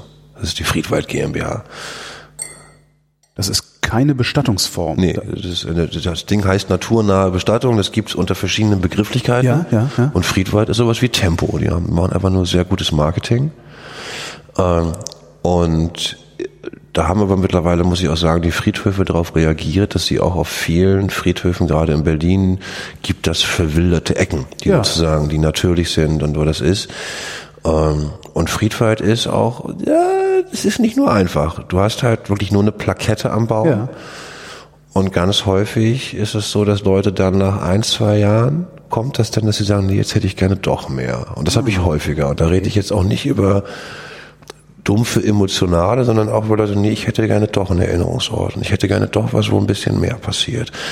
Und das zu ahnen ist manchmal nicht, nicht ganz leicht und das ist auch manchmal was, was so im Trauerprozess irgendwann erst kommt. Wenn du mit der Trauer vielleicht durch bist und sagst, okay, jetzt hätte ich gerne das Gefühl, ich hätte einen Ort, wo ich hingehen kann, den ich gestalten darf. Ja, und das ist auch, äh, gefragt ist da auch immer ein Ort und nicht ein Gegenstand beispielsweise. Ja, ja, ja, ja. es geht um Orte. Es geht um Orte. Und diese Gestaltung, wenn deine Frage, du machst das natürlich häufig auch durchaus für Dritte, keine Frage. Das hat auch was mit Repräsentation zu tun. Ja. Du repräsentierst ja auch Trauer in dem Moment. Ja. Ähm, und nicht umsonst hast du teilweise immer noch die großen Mausoleen, die immer noch auf den Friedhöfen stehen. Und äh, wenn du dir die russisch-orthodoxen Gräber anguckst, wo natürlich immer ein Foto mit dabei ist, mhm. wo immer ein großer Stein ist, ähm, ich beantworte mal anders, egal welche Religion und auch ob keine Religion, am Ende beobachte ich, dass es doch um Orte geht. So, wie auch immer die gestaltet sein mögen, ja? ja. Und das ist was, woran ich in Gesprächen auch erinnere. Werden das dann immer Orte, die, ich sag mal, zentral oder zentralistisch organisiert sind? Sind das dann immer Friedhöfe oder ähnliches? Leider, leider noch, ja. Es gibt äh, Versuche in Bremen, das zu lockern. In Bremen könntest du vor deinem Ableben erklären, dass du auf deinem eigenen Grund und Boden beigesetzt werden möchtest. Oder ich könnte ja auch eine Bank stiften, also eine Parkbank sozusagen. Du, äh, ich, ich glaube, ich, ich hoffe, dass die Optionen in Zukunft mehr werden. Da ist einfach da ist eine große Beschränkung, weil ich wirklich beobachte, dass ist jetzt sehr die Klientel, die zu uns kommt. Ja. Das, zu uns, wir haben, das muss ich immer auch sagen, es ist selten die Geldfrage, die im Vordergrund steht. Ja. Das ist schon ein Glück, auch in der Arbeit.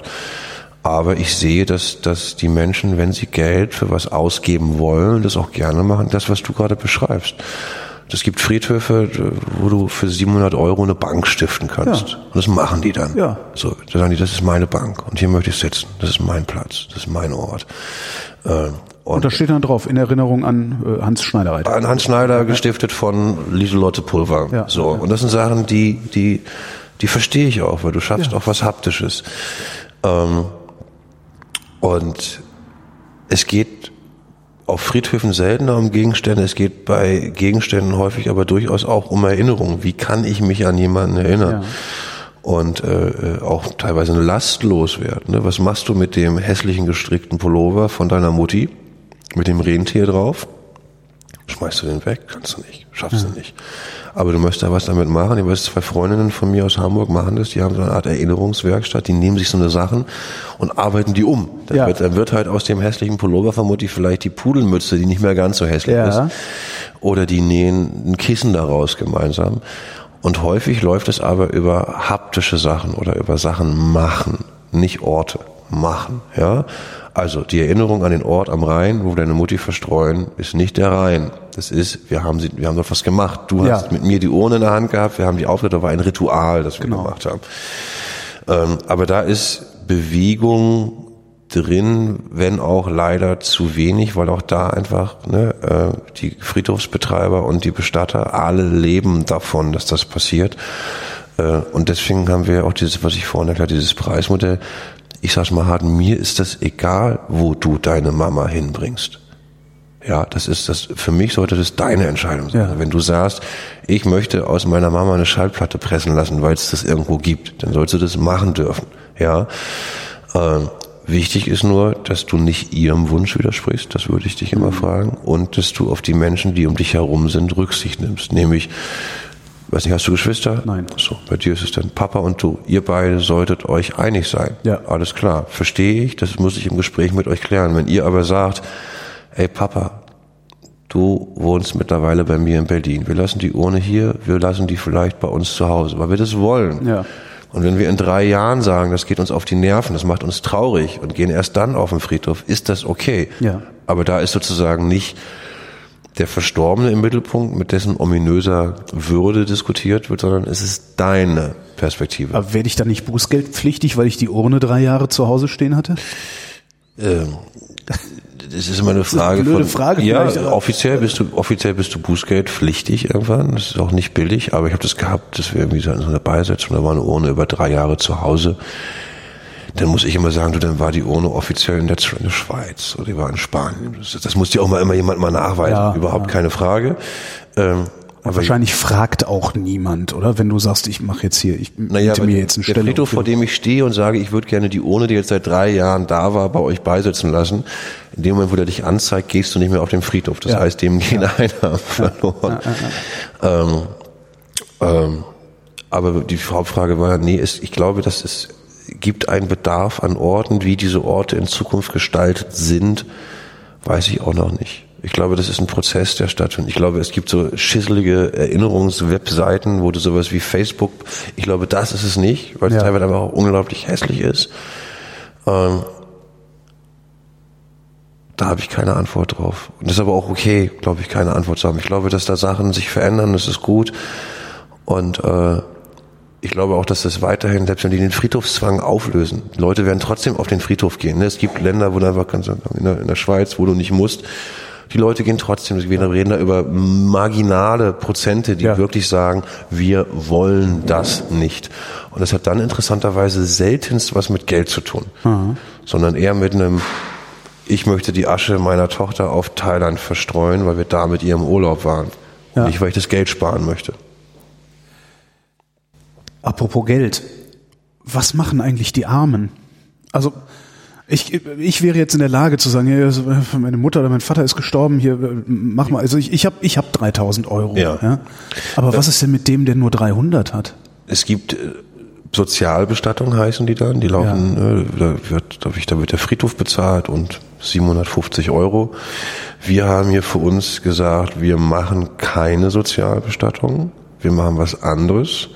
Wenn du das Geld nicht hättest, sage ich zu dir, weißt du was, du kriegst die Sozialbestattung von dem, was du bezahlst.